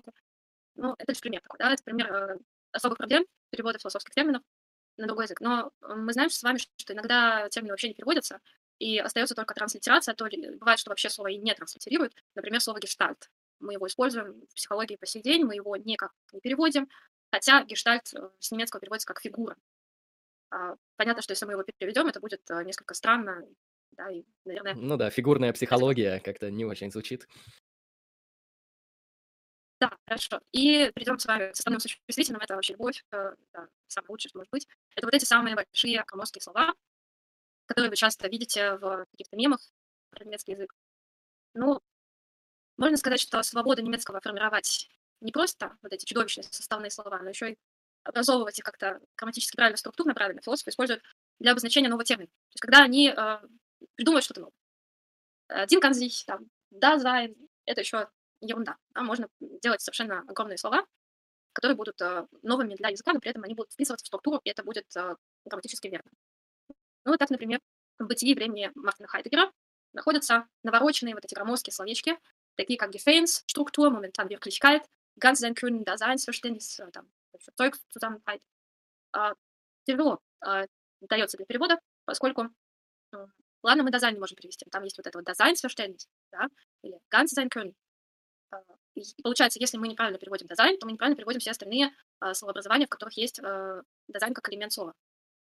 Можно сказать, что в каком-то плане у Хайдегера совершенно новый немецкий язык, который тоже можно изучать лингвистам и даже самим немцам, поскольку в нем существуют такие э, системные сочетания, в которых одно слово влияет на другое, моментально. А если мы вспомним его инфинитивы глаголов, которые были субстантивированы, то есть они стали существительными, а, то они очень часто у нас возникают с определенным артиклем. Это тоже одна важная а, особенность. В русском мы знаем, что артикля нет. Что значит для немца артикль? Ну, если я скажу Das Mädchen, девочка среднего рода, это будет определенная девочка. Если я скажу ein Mädchen, то это будет неопределенная девочка. Мы ничего не знаем. То есть, когда мы Я еще, кстати, стараюсь прояснять людям вот это различие между определенными и неопределенными артик... артиклями через призму философской проблематики. Вот в философии есть проблема а, универсалии и партикулярии, то есть как соотносится всеобщее с индивидуальным. И, на мой взгляд, вот артикли, они нужны для того, чтобы как минимум отразить вот эту проблему. То есть когда мы говорим про а, ну, конкретную вещь, конкретный, например, компьютер, то мы употребляем определенный артикль. Мы говорим про индивидуальную, партикулярную, конкретную вещь. А когда мы говорим в неопределенном артикле, мы, как я понимаю, здесь отсылаем к универсали, то есть к общему понятию, которое может включать множество таких вещей, например, общее понятие компьютеры, там, компьютер и так далее. Ну да, в немецком для этого, насколько мы сегодня узнали, есть два отдельных слова «вещь». А я еще хорошая, хотел... Хорошая я еще хотел вопрос mm-hmm. такой задать э, в догонку. Вот вы упомянули слово девочка в среднего рода. Я вот не совсем понял. Моя интуиция языковая немножко поломалась в этот момент. Это какая-то какой-то специфический термин, да? Или это оговорка? Я не понял. Нет, нет, то есть действительно девочка в немецком средний род, а, но не потому что не потому что девочка не, недооценена или там какие-то гендерные есть причины на это, а потому что у нее содержится суффикс fight. А суффикс fight это уменьшительно-ласкательный суффикс, это только в пользу девочки, да, и уменьшительно-ласкательный суффикс делает ее среднего рода. То есть я, в принципе, могу сказать, э, а, употребить этот суффикс к чему угодно, и оно станет среднего рода. А, будь то стол, который был раньше мужским дартиш, он станет дастишьен, если я добавлю этот хем. Но, к сожалению, нет никакого мэтча, да, есть только мэтчи. А, но если вдруг э, есть какие-то проблемы, да, с э, идентификацией именно женщины как женщины, то можем всегда употребить дефал. Это проблемы какой-то нет. И вообще немецкий язык уходит в сторону феминизации, так скажем, сейчас очень часто э, при э, обращении к дамам и господам мы уже не говорим sehr geehrte Damen und Herren, мы говорим э, sehr geehrte Teilnehmerinnen und Teilnehmer. Э, почему это важно? Потому что сейчас э, действительно такое время, когда очень много и феминистических наклонностей и прочего-прочего. Э, и сами немцы выкручиваются как могут, потому что, к сожалению, образование множественного числа, оно идет из мужского рода, и к этому нередко придираются, приходится придумывать какие-то новые э, грамматически неправильные слова, ставить какую-нибудь звездочку и суффикс, э, чтобы как-то это все показать. Ну, это, на самом деле не грамматически неправильные слова. Это немецкий язык, он а, пропитан вот этими пережитками патриархата, вот этот фаллогоцентризм. И благодаря современной прогрессивной феминистической повестке мы помогаем немецкому языку встать на свои справедливые рельсы по гендерам. А, да, там, кстати, ехидная картошечка в чате предложил перевод на русский язык, как можно девочку в средний род в русский перевести. Написал девочку. А, ну, в принципе, неплохо. Хорошо. Идем дальше. Да, хорошо. Ну, вообще, кстати говоря, о родах я не скажу, что это вообще имеет какой-то смысл, потому что в немецком языке совершенно а, мистическим образом у существительных бывает тот или иной род, а, и он крайне редко совпадает с тем, что у нас в русском языке. Очень часто вообще, вообще не совпадает. Максимум, где он может совпасть, это действительно там в профессиях, э, там, где у нас есть какая-то отсылка к людям. Там всегда есть и мужской, и женский аналоги. В этом, кстати говоря, и, можно сказать, не патриархальная основа немецкого языка, потому что даже в самом немецком у нас всегда есть там, der Arbeiter, die Arbeiterin, просто мы добавляем суффикс «ин», это обязательно делается, der Student, die Studentin и так далее. Вот. А по поводу э, того, что Андрей сказал, э, значит, по универсалиям и по, наоборот, идентификации чего-то индивидуального при помощи артиклей, тут несколько сложнее в немецком языке. Э, немножко не так все обстоит. Я могу употребить определенный артикль не только для девочки в абстрактном смысле слова, девочка как э, образ э, такой универсальный, э, да, но и к какой-то определенной одной девочке. А, то есть смысл в том, что просто э, у нас есть некий читатель, у нас есть некоторый слушатель, у нас есть воспринимающий э, реципиент, который э, так или иначе воспринимает информацию, для него эта информация может быть либо новой, либо уже известной. И если она уже известна, то это будет определенный артикль, а если она для него неизвестна, то это будет неопределенный. Мы знакомим его впервые. И поэтому, например, с глаголом haben иметь мы всегда употребляем неопределенный артикль, поскольку мы всегда говорим, когда что-то имеем, у меня что-то есть, мы как бы говорим об этом впервые, скорее всего. А ты знаешь, у меня есть ein Mädchen, например. А, поэтому, например, когда у Хайдегера мы видим с вами не просто слово какое-то сложное, in der Zeit sein, через дефис, но и артикль перед этим, das in der Zeit sein, то это получается то, что нам дано. Это то, что нам дано, и то, с чем мы имеем дело, то, с чем мы, видимо, уже знакомы. Вот. Это будет понятно только немецкому читателю. К сожалению, на русский язык артикли не переводится. Практика совершенно невозможна.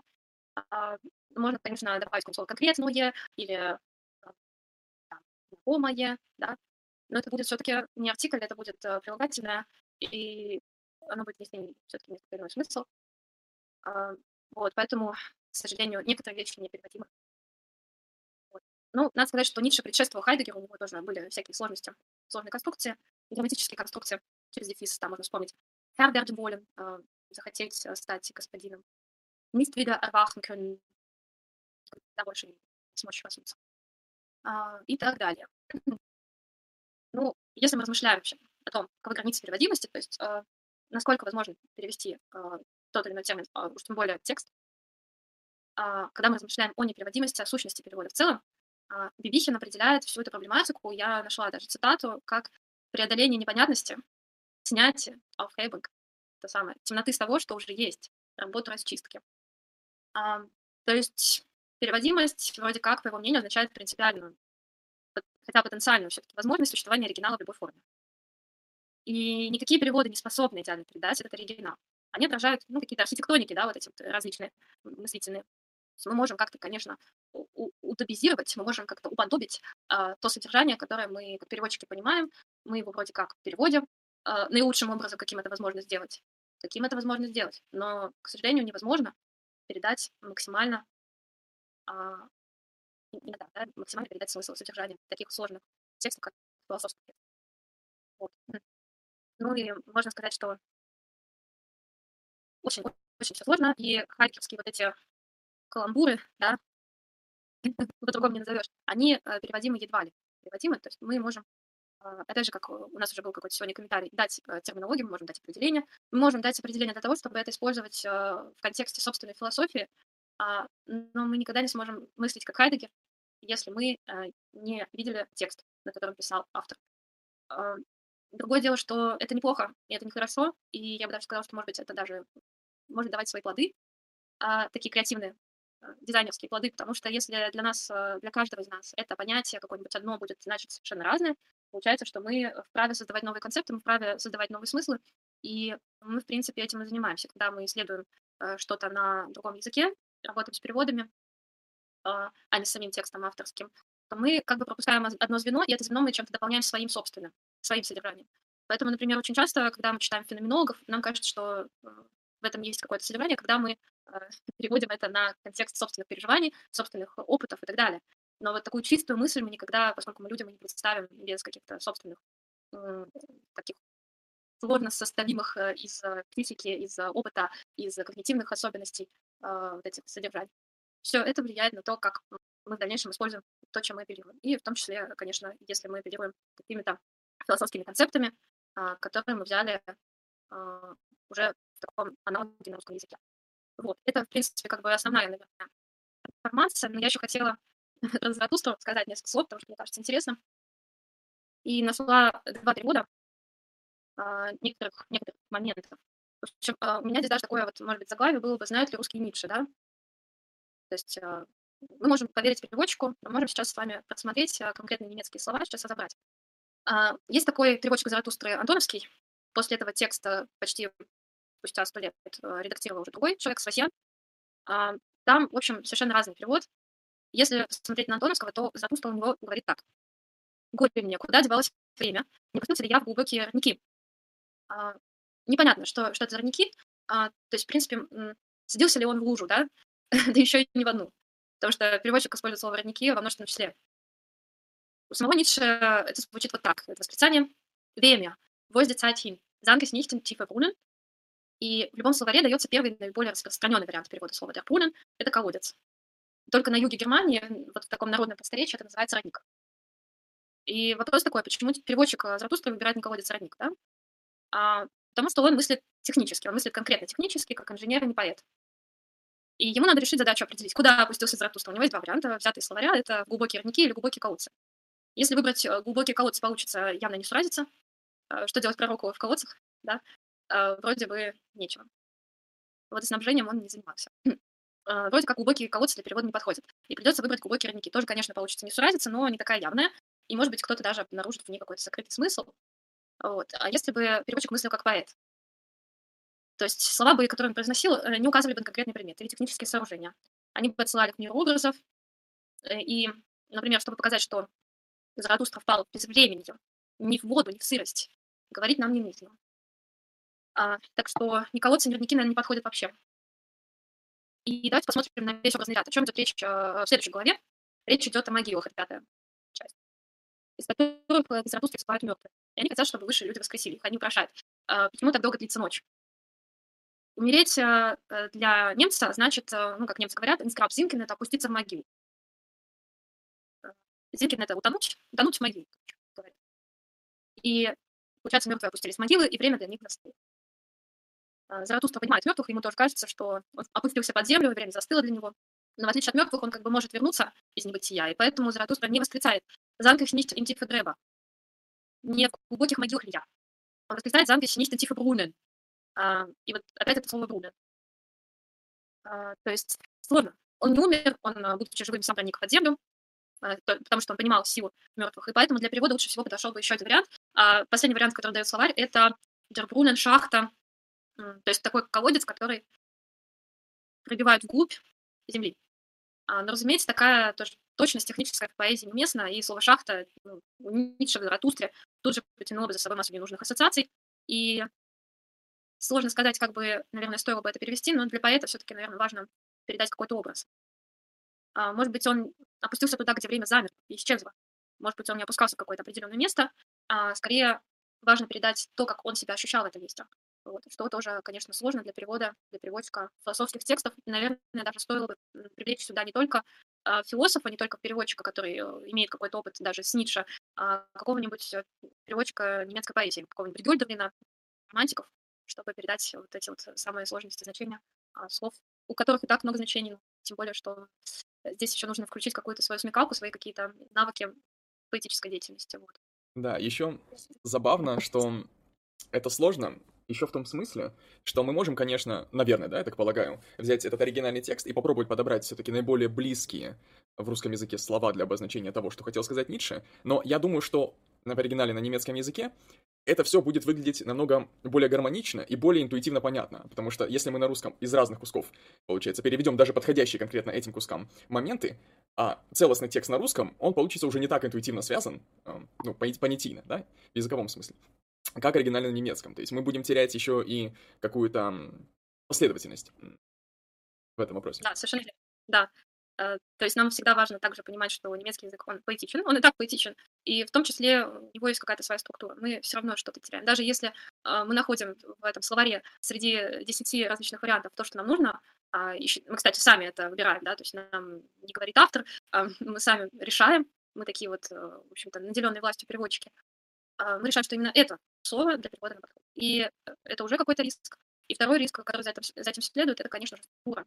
А, конечно, если это все поэтически написано, как в Заратустре, там есть, да, есть отдельные какие-то а, песни Заратустра, отдельные его высказывания в цитатах. Там вообще, мне кажется, все не так прозрачно, хотелось бы. Это все-таки не афоризмы, это не просто какие-то мысли философа по поводу женщин, например, да, а это уже какие-то определенные, определенные, связанные друг с другом, тем более еще и связанные а, как-то фабульно моменты, которые вместе все играют как одна композиция. Вообще сам Ницше вроде как э, говорил, что Заратустра в каком-то плане действительно песня, под которой нужно танцевать, не зря там танцует этот наш Заратустра. Ну вот, кстати, должно... если говорить про песню, так говорил Заратустра, а вот э, если вы читали в оригинале, вот фонетически оно вообще похоже на песню, на стихи, на гимн, на что-то подобное, потому что в русском языке, ну, не особо. Да, а, определенно похоже в некоторых, э, в некоторых только местах. Все-таки это скорее повесть, да, это какая-то такая э, ну, полуфилософская, полухудожественная какая-то литература, в которой также есть а, вот эта вот авторская заратустровская а, речь, как раз-таки Деворта Заратустра. И э, звучит совершенно иначе, нежели чем на русском языке. Мы видим там определенные артикли, мы видим там, я уже говорила о том, что такое определенные артикли, мы видим там, значит, э, всякие другие предлоги, конструкции, которые нам говорят несколько больше, нежели чем просто перевод. Они говорят нам еще о каких-то там смежных вещах, потаенных вещах, которые возможны как раз-таки только в немецком языке. В этом, может быть, и плюсы сложности грамматики немецкой. То, что она еще позволяет философу не только привнести слово, но привнести еще, например, смысл в том, слово нам явлено или оно существует вне нас, там вещь в себе. Вот. При помощи одного лишь артикля, который на русский не переводится. Это интересно. Я вот хотел из, из чата один кейс зачитать. Тут Андрей Руслан предложил очень специфическую вещь. Мне просто интересно, как бы вы это прокомментировали. А, дословно нужно переводить через латинскую этимологию. А, вообще, как э, можно рассматривать подобный подход, когда мы к переводу подходим через этимологию раз, через этимологию как бы ранее предшествующего языка два? А, можем, с одной стороны, да, мы можем, с одной стороны, сказать, что немецкий язык — это, конечно же, язык, который а, транслирует на себя латинский язык, но, с другой стороны, это очень древний а, язык, который не был создан искусственно. Это не аспиранто, это даже не английский, и надо понимать, что он развивался в течение времени, на него влияли тоже разные другие языки, например, французский язык очень, очень серьезно повлиял. Немецкий, там есть отдельные французские слова. То есть все зависит от того, на самом деле, какими языками мы владеем, а насколько широк наш кругозор. Если мы э, филологи, лингвисты, то мы, конечно, понимаем, что немецкий там создан из таких-то, таких-то, таких-то групп, и на него повлияли в какое-то время латынь, на какое, в какое-то время повлиял французский, может быть, еще какие-то древние языки а, германских народов, а может быть, даже и славянский точно, я думаю, повлиял когда-то. А, все это вместе дает нам большую такую понятийную образность, опять же, но не дает конкретных э, указаний к тому, как конкретно мы воспринимаем этот э, язык формализа... формализации языка. То есть, чем больше мы знаем, э, тем оказывается сложнее формализовать, тем оказывается сложнее переводить. И мы часто, например, даже в отсылках там того же Витина а, видим, когда он вводит там, не знаю, а, примечание к переводу с немецкого, он вводит не только немецкое слово, он также пишет латынь, он пишет действительно часто а, то слово, от которого произошло немецкое слово, для того, чтобы показать этимологию, для того, чтобы показать историю возникновения слова. Одно дело, когда мы работаем со смыслом, содержанием, другое дело, когда мы работаем с тем, что повлияло на то, чтобы это слово возникло. И это, конечно, тоже огромная отдельная вселенная, в которой можно разбираться. Мне кажется, не, не столь важно здесь углубляться в латынь, если вы ее не знаете, а скорее важно очень хорошо, если вы переводчик э, в паре языков, например, немецкий-русский или немецкий-английский, вам очень важно знать, во-первых, хорошо свой родной язык, для того, чтобы был какой-то фундамент для перевода. И в той же самой степени вам необходимо отлично владеть языком, который вы переводите, с которого вы переводите, чтобы э, мочь правильно и культурологически, и, может быть, логически в целом перенести вот эту вот э, смысловую и содержательную, и, может быть, и формальную составляющую на э, тот язык, на который вы переводите. И чем лучше вы разбираетесь в этой ограниченной сфере, тем на самом деле качественнее этот перевод. Это лишь мои наблюдения, когда мы там вносим какие-то еще дополнительные сферы, когда мы э, владеем супер классно английским, и мы там пытаемся, например, очень многие студенты, которые владеют это делают, пытаемся как-то совместить э, немецкое слово с английским словом, вспомнить, ага, английское слово переводилось так, значит, немецкое, скорее всего, подобным образом. Это не особо хорошо влияет потом на действительную суть, и не очень, а, так скажем, качественно, на самом деле, снимает все вот эти вот э, сложности, о которых я сегодня уже рассказывала. Угу, отлично. И еще я хотел вопрос задать, раз мы начали говорить про Заратустру. Вот там в чате об этом кто-то там слово поднимал по поводу слова «сверхчеловек». Вот, собственно, Возможно, в немецком языке там какие-то оттенки, которые русский язык не улавливает. Вот я хотел бы, чтобы вы прокомментировали слово «сверхчеловек», потому что я когда видел его перевод на английский, там, по-моему, «супермен» переводится. И «супермен» — это кошмар. То есть э, я понимаю, что альтернативы нету, но мне кажется, «сверхчеловек» и «супермен» — это вообще про разные вещи. То есть «супермен» — это что-то наподобие, ну, просто довольно хорошего человека. То есть, не знаю, там, тот же самый человек, просто там здоровый, умный, ну, не знаю, сильный, спортсмен, все дела. Супермен. А сверхчеловеку Ницше — это же, ну, по факту совсем другая вообще сущность, совсем другое бытие. Это что-то, что от человека фундаментально далеко. Это не просто прокачанный человек, это совсем, это даже уже, уже и не человек-то а, в этом плане. И вот я как раз-таки хотел у вас а, спросить, э, как вот в немецком языке используется это слово, какие там оттенки, что мы улавливаем из перевода, что не улавливаем. Да, ну, не используется нигде, наверное, кроме самого Ницше. Бэменш, Бэменш очень легко, на самом деле, переводится на русский. Менш, как известно, человек. Единственное, что можно вспомнить, что есть аналог Лойта, это люди, не знаю, в английском есть ли такое, но вот в немецком очень много там разновидностей. Есть человек, есть люди, есть дасфольк, народ. Понятно, что меньше — это по-русски человек, и действительно это так. А über можно переводить по-разному. Это может быть сверх, это может быть над чем-то, а, не знаю, там лампа над дверью, über die Tür, вот. То есть это может быть э, мета, вот о чем я уже сегодня, кстати, упоминала. То есть мне кажется, что а, вот эти вот все споры м, по поводу того, а, где этот, значит, сверхчеловек, а может быть, он вообще такая духовная сущность, да, он не явлен там, в определенных каких-то нюансах а, зримых для нашего глаза. Вот, и, может быть, это никак не связано с вымиранием человечества, по крайней мере. А Übermensch, скорее, как действительно мета. Это то же самое, что сказать постмодерн, метамодерн и так далее, и человек в те же самые стадии могут быть выведены. А, то есть, например, а, не знаю, мне кажется, что а, к модерн тоже можно употребить по-немецки übermodern. И это будет звучать тоже нормально. Другое дело, что уже устоялась мета, и мы употребляем мета. Что думал по этому поводу Ницше, знаю. Может быть, он не хотел уходить в метафизику, может быть, он хотел показать какую-то свою именно поэтическую образность, показать здесь именно человеческое какое-то содержание, поэтому меньше ставил. Но при этом это Uber, оно все-таки, если образно представить, то мы представляем себе человек, и вот то, что ним. И, наверное, то, что над ним, это может быть даже не сам человек Übermensch. Übermenschlich, надчеловеческое. А, не всегда это содержит человека. Надчеловеческое. Ну, ну да, мы, вот в этом да. сложность, то, что какое-то отношение явно между ними есть, но это явно отношение, вероятно, разных вещей, потому что что там над человеком? Ну, кто знает, может, это ангел, может, это бог, может, там еще что-то, это же не совсем ты человек. А, да, вот пришел донат еще раз от того же человека, который спрашивал про то, как язык выучить и можно ли его выучить. В общем, фо фотистик в чате Ютубе, такой ник он избрал, 30 рублей с покрытием комиссии, спасибо большое. Не удовлетворен ответом на предыдущий вопрос. Возможно, моя ошибка была в том, что вопрос не имел достаточного бэкграунда. Осталось примерно полтора года до запланированного поступления в универ, и поэтому вытяну ли я на своем поганом английском обучение в более или менее хорошем вузе? Вот такой вопрос. А, при том, что у нас э, нулевые знания немецкого, я так понимаю, ну, вполне да, возможно. То есть э, в Германии есть какие-то курсы, которые читаются на английском, для того, чтобы как раз-таки обучать студентов из других стран. Другой моментик, то, что Россия — это не Европа, и, например, обучаться в Германии для того, чтобы русскому человеку ему необходимо предпринять больше шагов, к сожалению. А, если вы обучаетесь в университете, и в вашем университете есть какая-то программа по взаимодействию с немецкими вузами, то это здорово. Вы можете действительно поехать и обучиться в Германии. А если вы поступаете и вы нигде не обучаетесь, то это вообще сложно. То есть э, без языка, без немецкого языка, я бы сказала, что шансы очень и очень малы, но они есть. Если вы действительно хорошо этим займетесь, если вы найдете вуз, в котором а, есть курсы на английском языке, и если вы сможете поехать э, на тех же основаниях, что европейцы ездят, это программа Erasmus. Она называется Erasmus Students вы едете для того, чтобы ну, набраться знаний в университете, который не является родным университетом. А если вы прям поступать решили туда и там оставаться, то это совсем другая история. Конечно, она, на мой взгляд, э, в данных реалиях, в наших современных, без знания языка мало возможно. За полгода выучить язык ну, до какого-то минимального уровня ну, можно. Да, то есть вы можете попробовать нанять себе репетитора какого-нибудь, да, который занимается конкретно тем, чтобы э, люди поступали. Такие репетиторы есть. Они там с определенными навыками, у них определенные методы, то вы можете, в принципе, если будете реально заниматься, поставить, поставить себе определенную цель э, с специальными учебниками по специальным темам, которые будут касаться обучения в вузах. Вы можете эту лексику, эту грамматику набрать очень просто. А грамматика вообще, мне кажется, если у вас достаточные а, способности, если вы раньше с языком как-то взаимодействовали, а если английский хороший, то вообще супер, вы эту грамматику, не знаю, сможете за неделю, за две точно освоить. Если все поймете, то будет очень легко и просто.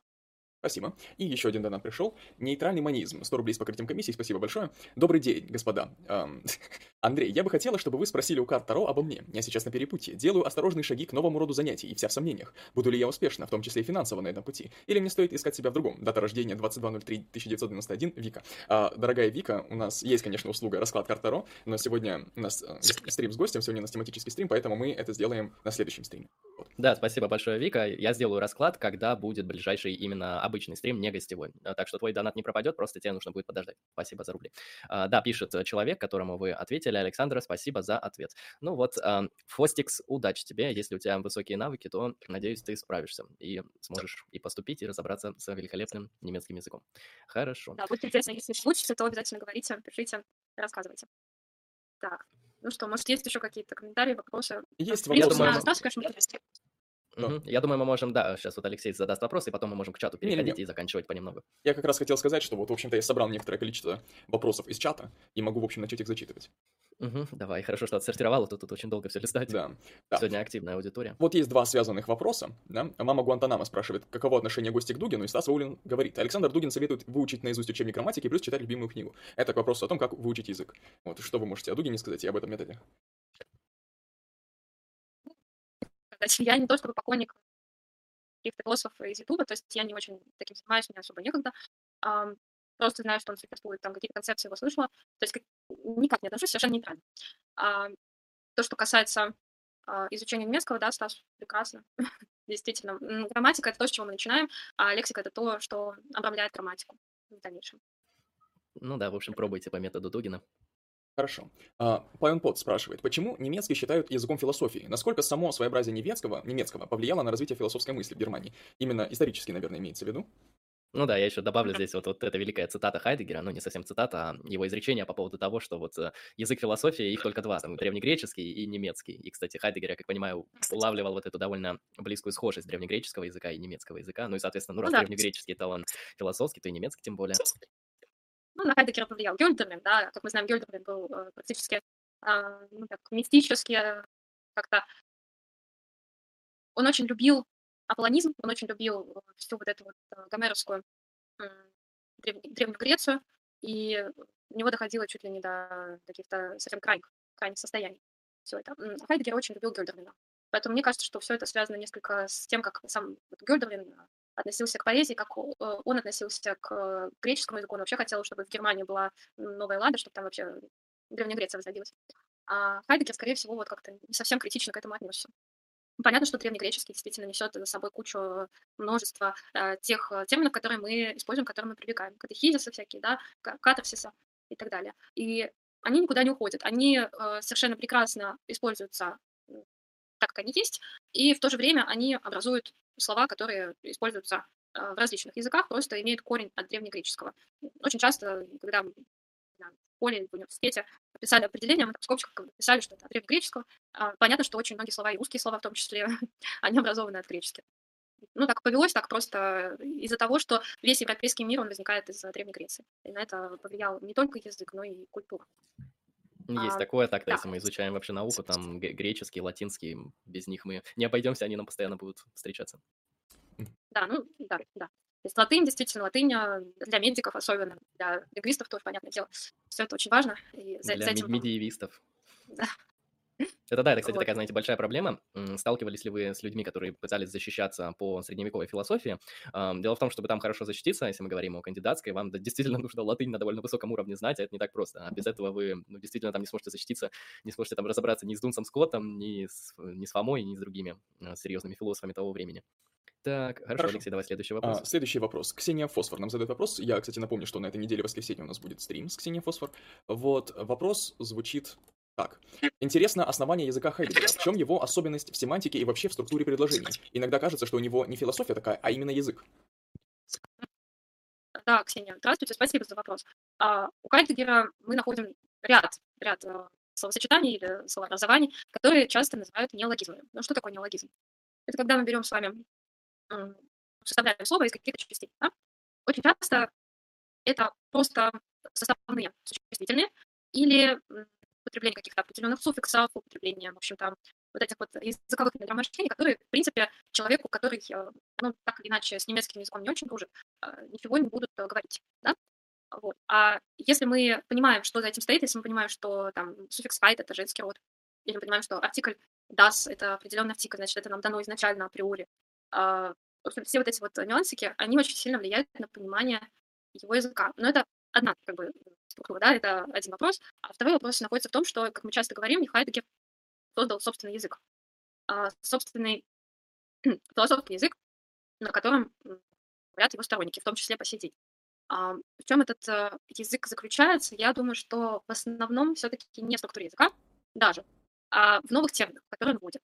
И очень часто это связано с тем, что Хайдегер у нас э, метафизик, то он все-таки несколько иррационалист, и для него форма, она не столь важна здесь. Для него более важно вывести содержание из этих слов, и он может сказать э, что-то вроде Dasein или э, sein и так далее, для того, чтобы ввести разные позиции для одного и того же слова. То есть мы очень часто видим вот этот Sein, но этот Sein мы можем переводить и как бытие, и как сущее, и как бытийствующее. У нас множество вариаций на русском языке, но то, что говорит Хайдекер на немецком, для э, человека, который изучает немецкий язык, я думаю, что будет э, даже на первых этапах видно, потому что конструкции, они э, составные. И на русском языке, чтобы нам такую составную конструкцию воспроизвести, нам необходимо с вами э, выбрать целое предложение. Нам необходимо построить словосочетание вместо того, чтобы делать вот такую вот э, конструкцию в пользу упрощения, как говорят сами немцы. Поэтому здесь, наверное, необходимо привести какие-то примеры. Если бы мы с вами сейчас имели под рукой немецкий текст, у меня, к сожалению, только русский текст с примечаниями. Есть, кстати, философский словарь, но вряд ли здесь, да, здесь, к сожалению, второй том, здесь не будет у нас слова «дизайн» и прочих таких э, хайдекерских, вот. Но, тем не менее, мы с вами знаем, что есть определенные словообразовательные элементы и собственный язык Хайдекера, скажем. Вот. Надеюсь, что как-то более-менее понятно ответила. Если вдруг нет, если вдруг комментарии какие-то есть, э, мнения, то буду Я бы тут добавил, э, Хайдегер, наверное, очень бы не согласился, если бы его назвали метафизиком. Вот, мне кажется, это почти как Ницше назвать метафизиком. Ну, или можно просто сразу сказать Ницше христианин, да, или что- что-нибудь такое. Да, Карл Яспер, кстати, на этом спекулировал, говорил, Ницше на самом деле он самый последовательный христианин, просто немного токсичный. Вот, и есть а, связанный вопрос с этим, ну, несколько связанный, да, Стас Вулин спрашивает. То есть в немецком можно как в конструкторе лепить, что хочешь по правилам, и все понятно будет. Мы вроде бы на него уже отвечали. а, Да, я его Да? зачитал. Я пропустил этот момент. Ладно, хорошо. Томас Винхам спрашивает, имеет ли значение диалект автора какого-то философского продукта? Или это... Тут тоже отвечали. Нет, мы отвечали на другой А, немножко про, про- вопрос. про конкретный диалект Хайдегера мы Да-да-да. отвечали. Мгм. Ну, диалект, конечно, влияет очень сильно. А другой момент в том, что, скорее всего, научную публикацию не позволят э, писать на каком-то диалекте. Это всегда высокий немецкий, это Hochdeutsch, и на нем просто нельзя публиковаться, никогда нельзя было. Поэтому вряд ли. Ну, может быть, какие-то нюансы могут быть, да, какие-то культурные нюансы, связанные с той землей, на которой проживает человек, кажется, с языковой точки зрения. Иногда, да, иногда где-то какое-то слово может переводиться по-другому, нежели чем, там, например, в земле Бранденбург, в центральной земле, там все вроде как понятно, если человек живет э, в Берлине, то вопросов не возникает. И еще один связанный вопрос. Томас Винхам спрашивает, ам, в какой земле обучались? Какой процент говорит на диалектах? Ну, людей. Я обучалась э, как раз-таки в Бранденбург, э, земле Бранденбург, а, обучалась в университете Потсдам, Потсдаме, и имела, конечно же, возможность путешествовать. Я была и в Лейпциге, я была и в Гамбурге, а, и так далее, то есть какие-то маленькие городки. Понятно, что Берлин, там полчаса всего до Берлина от Потсдама. А, Но, честно говоря, я не заметила. Может быть, в силу того, что я была всего на третьем курсе бакалавриата, я не заметила, может быть, из-за того, что у меня было какой-то особой практики. А, Я была также в Баварии. Один раз я была в Баварии. Сказать, что я услышала диалект, э, я его не услышала. Может быть, э, из-за того, что как бы, сфера услуг на этом движется, да, говорить со всеми на том языке, на котором поймут, потому что, как мы знаем, и сами немцы, когда встречаются с разных земель, они друг друга не понимают очень часто. И я могу даже привести такой пример. У нас э, в университет к нам в Москву приезжала как-то раз э, преподавательница из Германии и э, заставила нас, э, значит, сопоставить картинки со словами. И мы очень сильно удивились, когда автомат э, стал велосипедом, а велосипед стал там чем-то еще. Поэтому говорить о какой-то, ну, более-менее понимаемости диалектов не приходится даже среди немцев. И, наверное, просто стоит понимать, что Hochdeutsch — это язык, на котором вас поймут везде, и его обычно знают э, представители любых земель. Но, конечно, лучше всего, если вы там, боитесь, если вы себя не очень эффективно чувствуете, вы немножко не освоили какие-то нюансы языка, то лучше, конечно, ехать всегда э, в Бранденбург, ехать в Берлин, там вас точно поймут, хотя в Берлине тоже разные люди живут. Отлично. Спасибо. Ам, Вопрос от а, Nobody Viewer. Как гости относятся к гипотезе лингвистической относительности Сепера Ворфа, как-то так, или Сепера Ворфа? А, Знаете, наверное, никак. Ней особо и не знакома. А, Давайте посмотрим. Там, по-моему, какой-то тезис, э, гипотеза лингвистической относительности. Тезис связан с тем, что э, мы не можем передать смысл с одного языка на другой. То есть какой-то такой там вывод делается, если я не ошибаюсь. Ну. То есть а, нам важна структура языка, да, больше, нежели чем смысл. Мгм. Окей. окей. Ну, да, как всегда крайность, да, то есть а, понятно, что и такая теория, и другая теория в другую сторону, а, в пользу смысла, и та, и другая, наверное, стоять. То и другое есть, а, наверное, пункты, по которым можно критиковать. Но это полагаю. Я, конечно, не изучала источники, первоисточники, но то, что я вижу уже, позволяет мне на моем опыте заявлять, э, что это не всегда так. Но, конечно, структура языка влияет. Но то, что она прям на 100% э, конструирует то, как мы воспринимаем, не знаю. Потому что, например, один человек может знать несколько языков, а как тогда он воспринимает, как тогда его мировоззрение а, будет э, себя проецировать. Или человек, который напрочь забыл слова у него там ну вот тут, кстати, в чате Федор Шуклин, он проясняет, про что эта гипотеза. Эта гипотеза скорее про то, что язык задает возможности мышления. Ну вот э, все вот эти кейсы, на мой взгляд, с тем, что там язык, он связан с мышлением и так далее, ну, в каком-то смысле оно-то интуитивно понятно, что мы мыслим благодаря языку, мы артикулируем наши э, мысли, чтобы они не значили там в виде там, предложений, высказываний и так далее. Э, очевидно, что язык как-то связан с мышлением, но говорить и показывать то, что там возможности ограничены, это уже сложнее, потому что на самом деле сам термин-то мышление, это очень размытая вещь. То есть когда мы говорим о том, что язык нам ограничил ограничил мышление, то есть э, мы считаем, что мышление невозможно вне языка. Ну, наверное, какое-то возможно. Вороны, вон, неплохо справляются, там мыслят, передвигают камушки, разбивают э, орехи. Успешные такие животные, в принципе, справляются. А, хорошо. Угу. Так, а, вот еще один вопрос. Э, Зак Дауман. Если вы знакомы с Фрейдом, получается, на немецком придумали идею подсознательного. А, или бессознательного. Это связано с языком?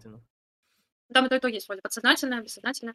А, конечно, он бевустер то есть, а, хорошо, не, не совсем понятен э, вопрос, как он сформулирован. Связано ли это как-то с языком? В каком ну, смысле? Возможно, смысл в том, вот опять же, с точки зрения этой теории, не повлияла ли структура языка, да, на возможность возникновения таких гипотез? Не думаю.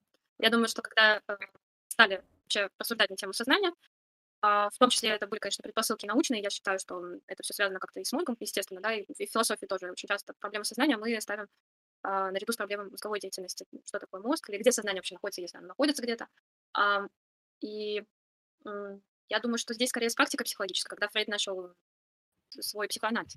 Наверное, когда он начал работать а, с гипнозами, с, с нами, с их интерпретацией, понятно, что сон — это не совсем сознательная деятельность, это не та, в привычном смысле, деятельность, которой мы занимаемся, когда мы активны, а, да, то есть это что-то потаенное, это что-то вне зависимости от нашей воли действующее. Можно было бы это перевести как безволевое, например, уже просто все зависит от э, мыслителя.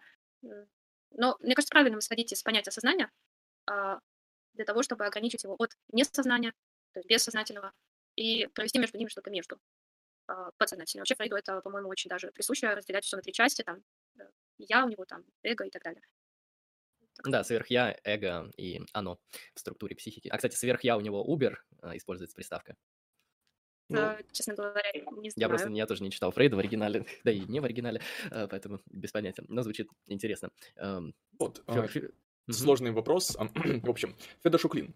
Пусть лучше специалист все же прояснит, а что такое Dasein у Хайдегера, а то все говорят, и ничего так и непонятно. Я так понимаю, сегодня мы затронули больше переводческий аспект, да? А вот Dasein у Хайдегера, а вот Федора Шуклина интересует философский. Ну, Dasein, вот, Федор, я кратко тебе отвечу, это тупо, как ты у себя на хате присутствуешь, ну, вот, чувствуешь себя как дома, вот это, это Dasein, вот, нормально все. Вот. То есть Хайдегер, да, мог бы сказать Цухауза, Цухауза Зайн, да, ну, э, здесь все на самом деле несколько э, зависит от контекста, зависит от других терминов и от того, как это все вместе звучит. Мы, конечно, можем это перевести как дизайн, как бы совершенно буквально это будет здесь бытие.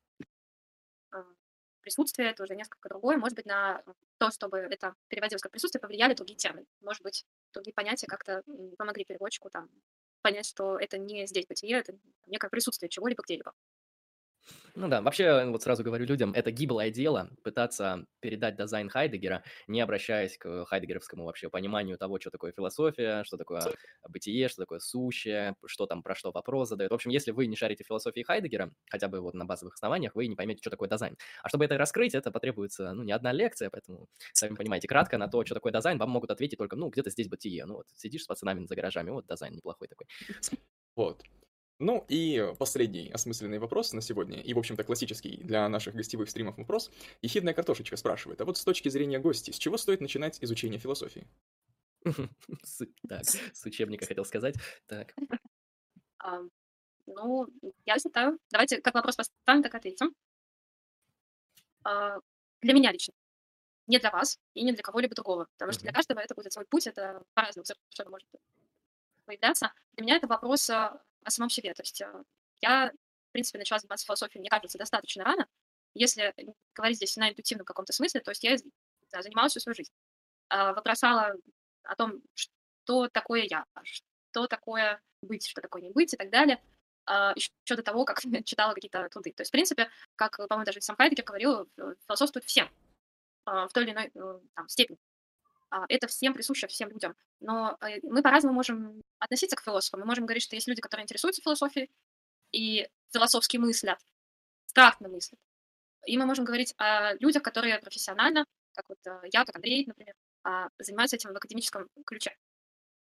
Это совершенно разные вещи. И, например, второе очень сильно зависит от того, как к образованию, например, как к науке, как к академикам относится в том числе государственная структура, общество, и какие возможности есть а, у академика для того, чтобы свободно развиваться в своей там, мысли, в своей деятельности. На это влияет очень-очень много. А, что зависит от того, что такое философия для вас, если это, ну, так скажем, то, что приносит вам удовольствие, если это а, то, что ну, как-то развивает вашу сознательность, бессознательность, может быть, если это позволяет вам расширять да, границы познаваемого мира, то это может быть практически даже без помощи каких-либо источников вполне, на мой взгляд на мой взгляд, философы — это все люди в той или иной степени. Ну, я, кстати, согласен, то, что люди, они просто в какой-то момент жизни задаются философскими вопросами, кто-то отвечает на них хорошо, кто-то похуже, а профессиональные философы делают из этого профессию, они только и отвечают на эти фундаментальные вопросы. Э, да, примерно так.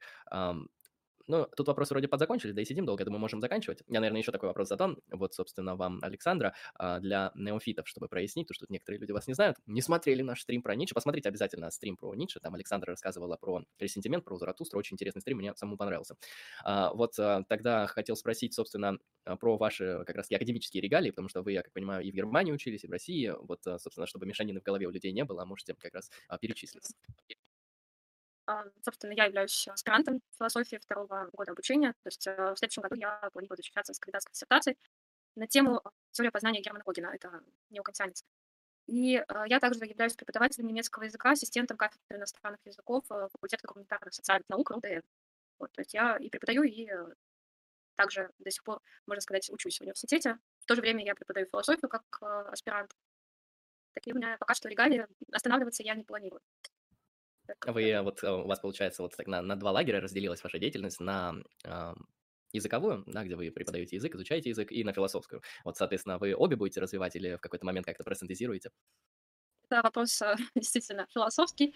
Тут э, сложно ответить э, с, с такого вот первого, да, mm. какого-то приближения. Ну, я думаю, что я буду развиваться в обеих областях. Тут э, скорее административные могут быть какие-то нюансы, то есть где-то я буду работать больше, где-то меньше, но мне и то, и то интересно. Там просто можно говорить о том, что а, совершенно разные подходы к преподаванию. Если мы преподаем немецкий язык, то мы сразу видим результат, а, мы видим какую-то практику, студенты демонстрируют этот результат. А когда преподается философия, то это никогда не готовое знание, и это лекции, да, в основном это ну, семинары, естественно, но лекционный материал, я здесь убеждена в том, что для того, чтобы читать э, хорошо лекцию, необходимо быть э, ну, таким вот полностью осведомленным человеком, знать материал на все сто процентов. Если материал на сто процентов не знаешь, я считаю, что нет права его преподавать студентам. Зачастую сейчас преподавание сводится к тому, чтобы быть все-таки таким медиатором, да, и как-то готовить конспекты для того, чтобы вести лекции, но не быть э, по-настоящему специалистом в своей сфере. Э, по разным, по разным значит, причинам это происходит, но мне кажется, это очень важно. И вот здесь я, на самом деле, задаюсь вопросом о том, могу ли я, например, э, читать лекции по истории философии разных периодов, в то же время давать повестку по гносеологии, антологии, эстетике, философии религии, что, в общем-то, на плечи аспирантов часто э, так переносится.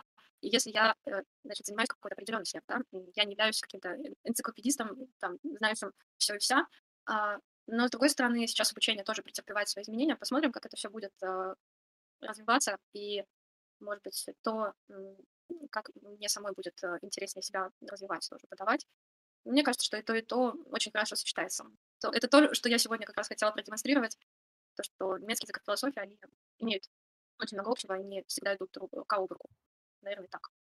Отлично. А вот, кстати, если бы вы выбирали какой-то конкретный раздел философии, вот вы перечислили там и философию религии, эстетику, метафизику, этику и многие другие, вот если бы вы что-то одно выбирали, чтобы вам было ближе?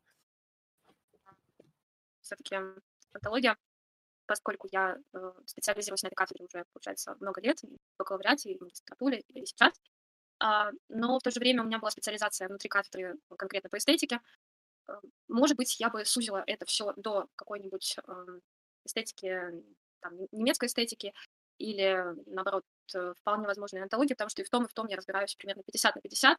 И э, другой момент в том, что это очень несовместимые довольно разные вещи.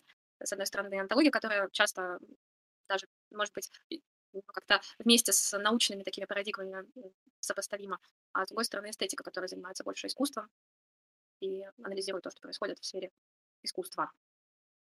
Есть такое. Ну, я вообще замечал то, что эстетикой, в принципе, очень мало философов занимаются и в России, и на Западе, что, не знаю, наверное, прискорбно, потому что феномен красивого, он очень богат, содержателен, и изучать его можно на разных уровнях, можно как-то там специализироваться, там, изучать эстетику там в кино, в литературе, в театре, ну, что-нибудь такое вот конвертировать и а, в этом плане углубляться. В общем, эстетика, на мой взгляд, недооценена. А, ну, хорошо, думаю, тогда будем заканчивать. Алексей? Да, да, да. В общем, можно заканчивать. Я со своей стороны скажу прощальную речь. Вот, а как и на прошлом стриме вышло очень познавательно, очень интересно. Спасибо большое за подготовленный контент, спасибо большое за ответы на вопросы. В общем, спасибо, что проясняли моменты, которые лично мне казались странными или интересными, или не совсем понятными. В общем, да, да, спасибо большое за стрим. Было замечательно, я надеюсь, что как-нибудь в будущем еще э, вы придете к нам на канал. Да, Над, Да, спасибо спасибо большое, большое. замечательно. На мой взгляд, и много контента, и интересного, и во многом много прикладного было контента, вот для тех особенно, кто интересуется языком на таком вот уровне, а, куда поступить, что выучить и так далее. Потому что обычно у нас стримы с гостями, они уходят в такие вот абстрактные размышления, философские, а тут даже смогли на что-то более конкретное ответить. Да. да, я, я доволен лично. Поэтому спасибо, Александра. Если, если что, приходите еще, будем вас ждать. А, вот, да, спасибо, уважаемые зрители. А, спасибо, донатеры, кто донатил. Спасибо за интересные вопросы. И на этом будем заканчивать. Да, вы были на канале Like Strike Philosophy. С вами был Андрей Лемон. Алексей. Александра Перепечина. Ссылки на ее ресурсы вы найдете в описании. Вот. А на этом все. Всем спасибо за внимание, всем удачи и всем пока.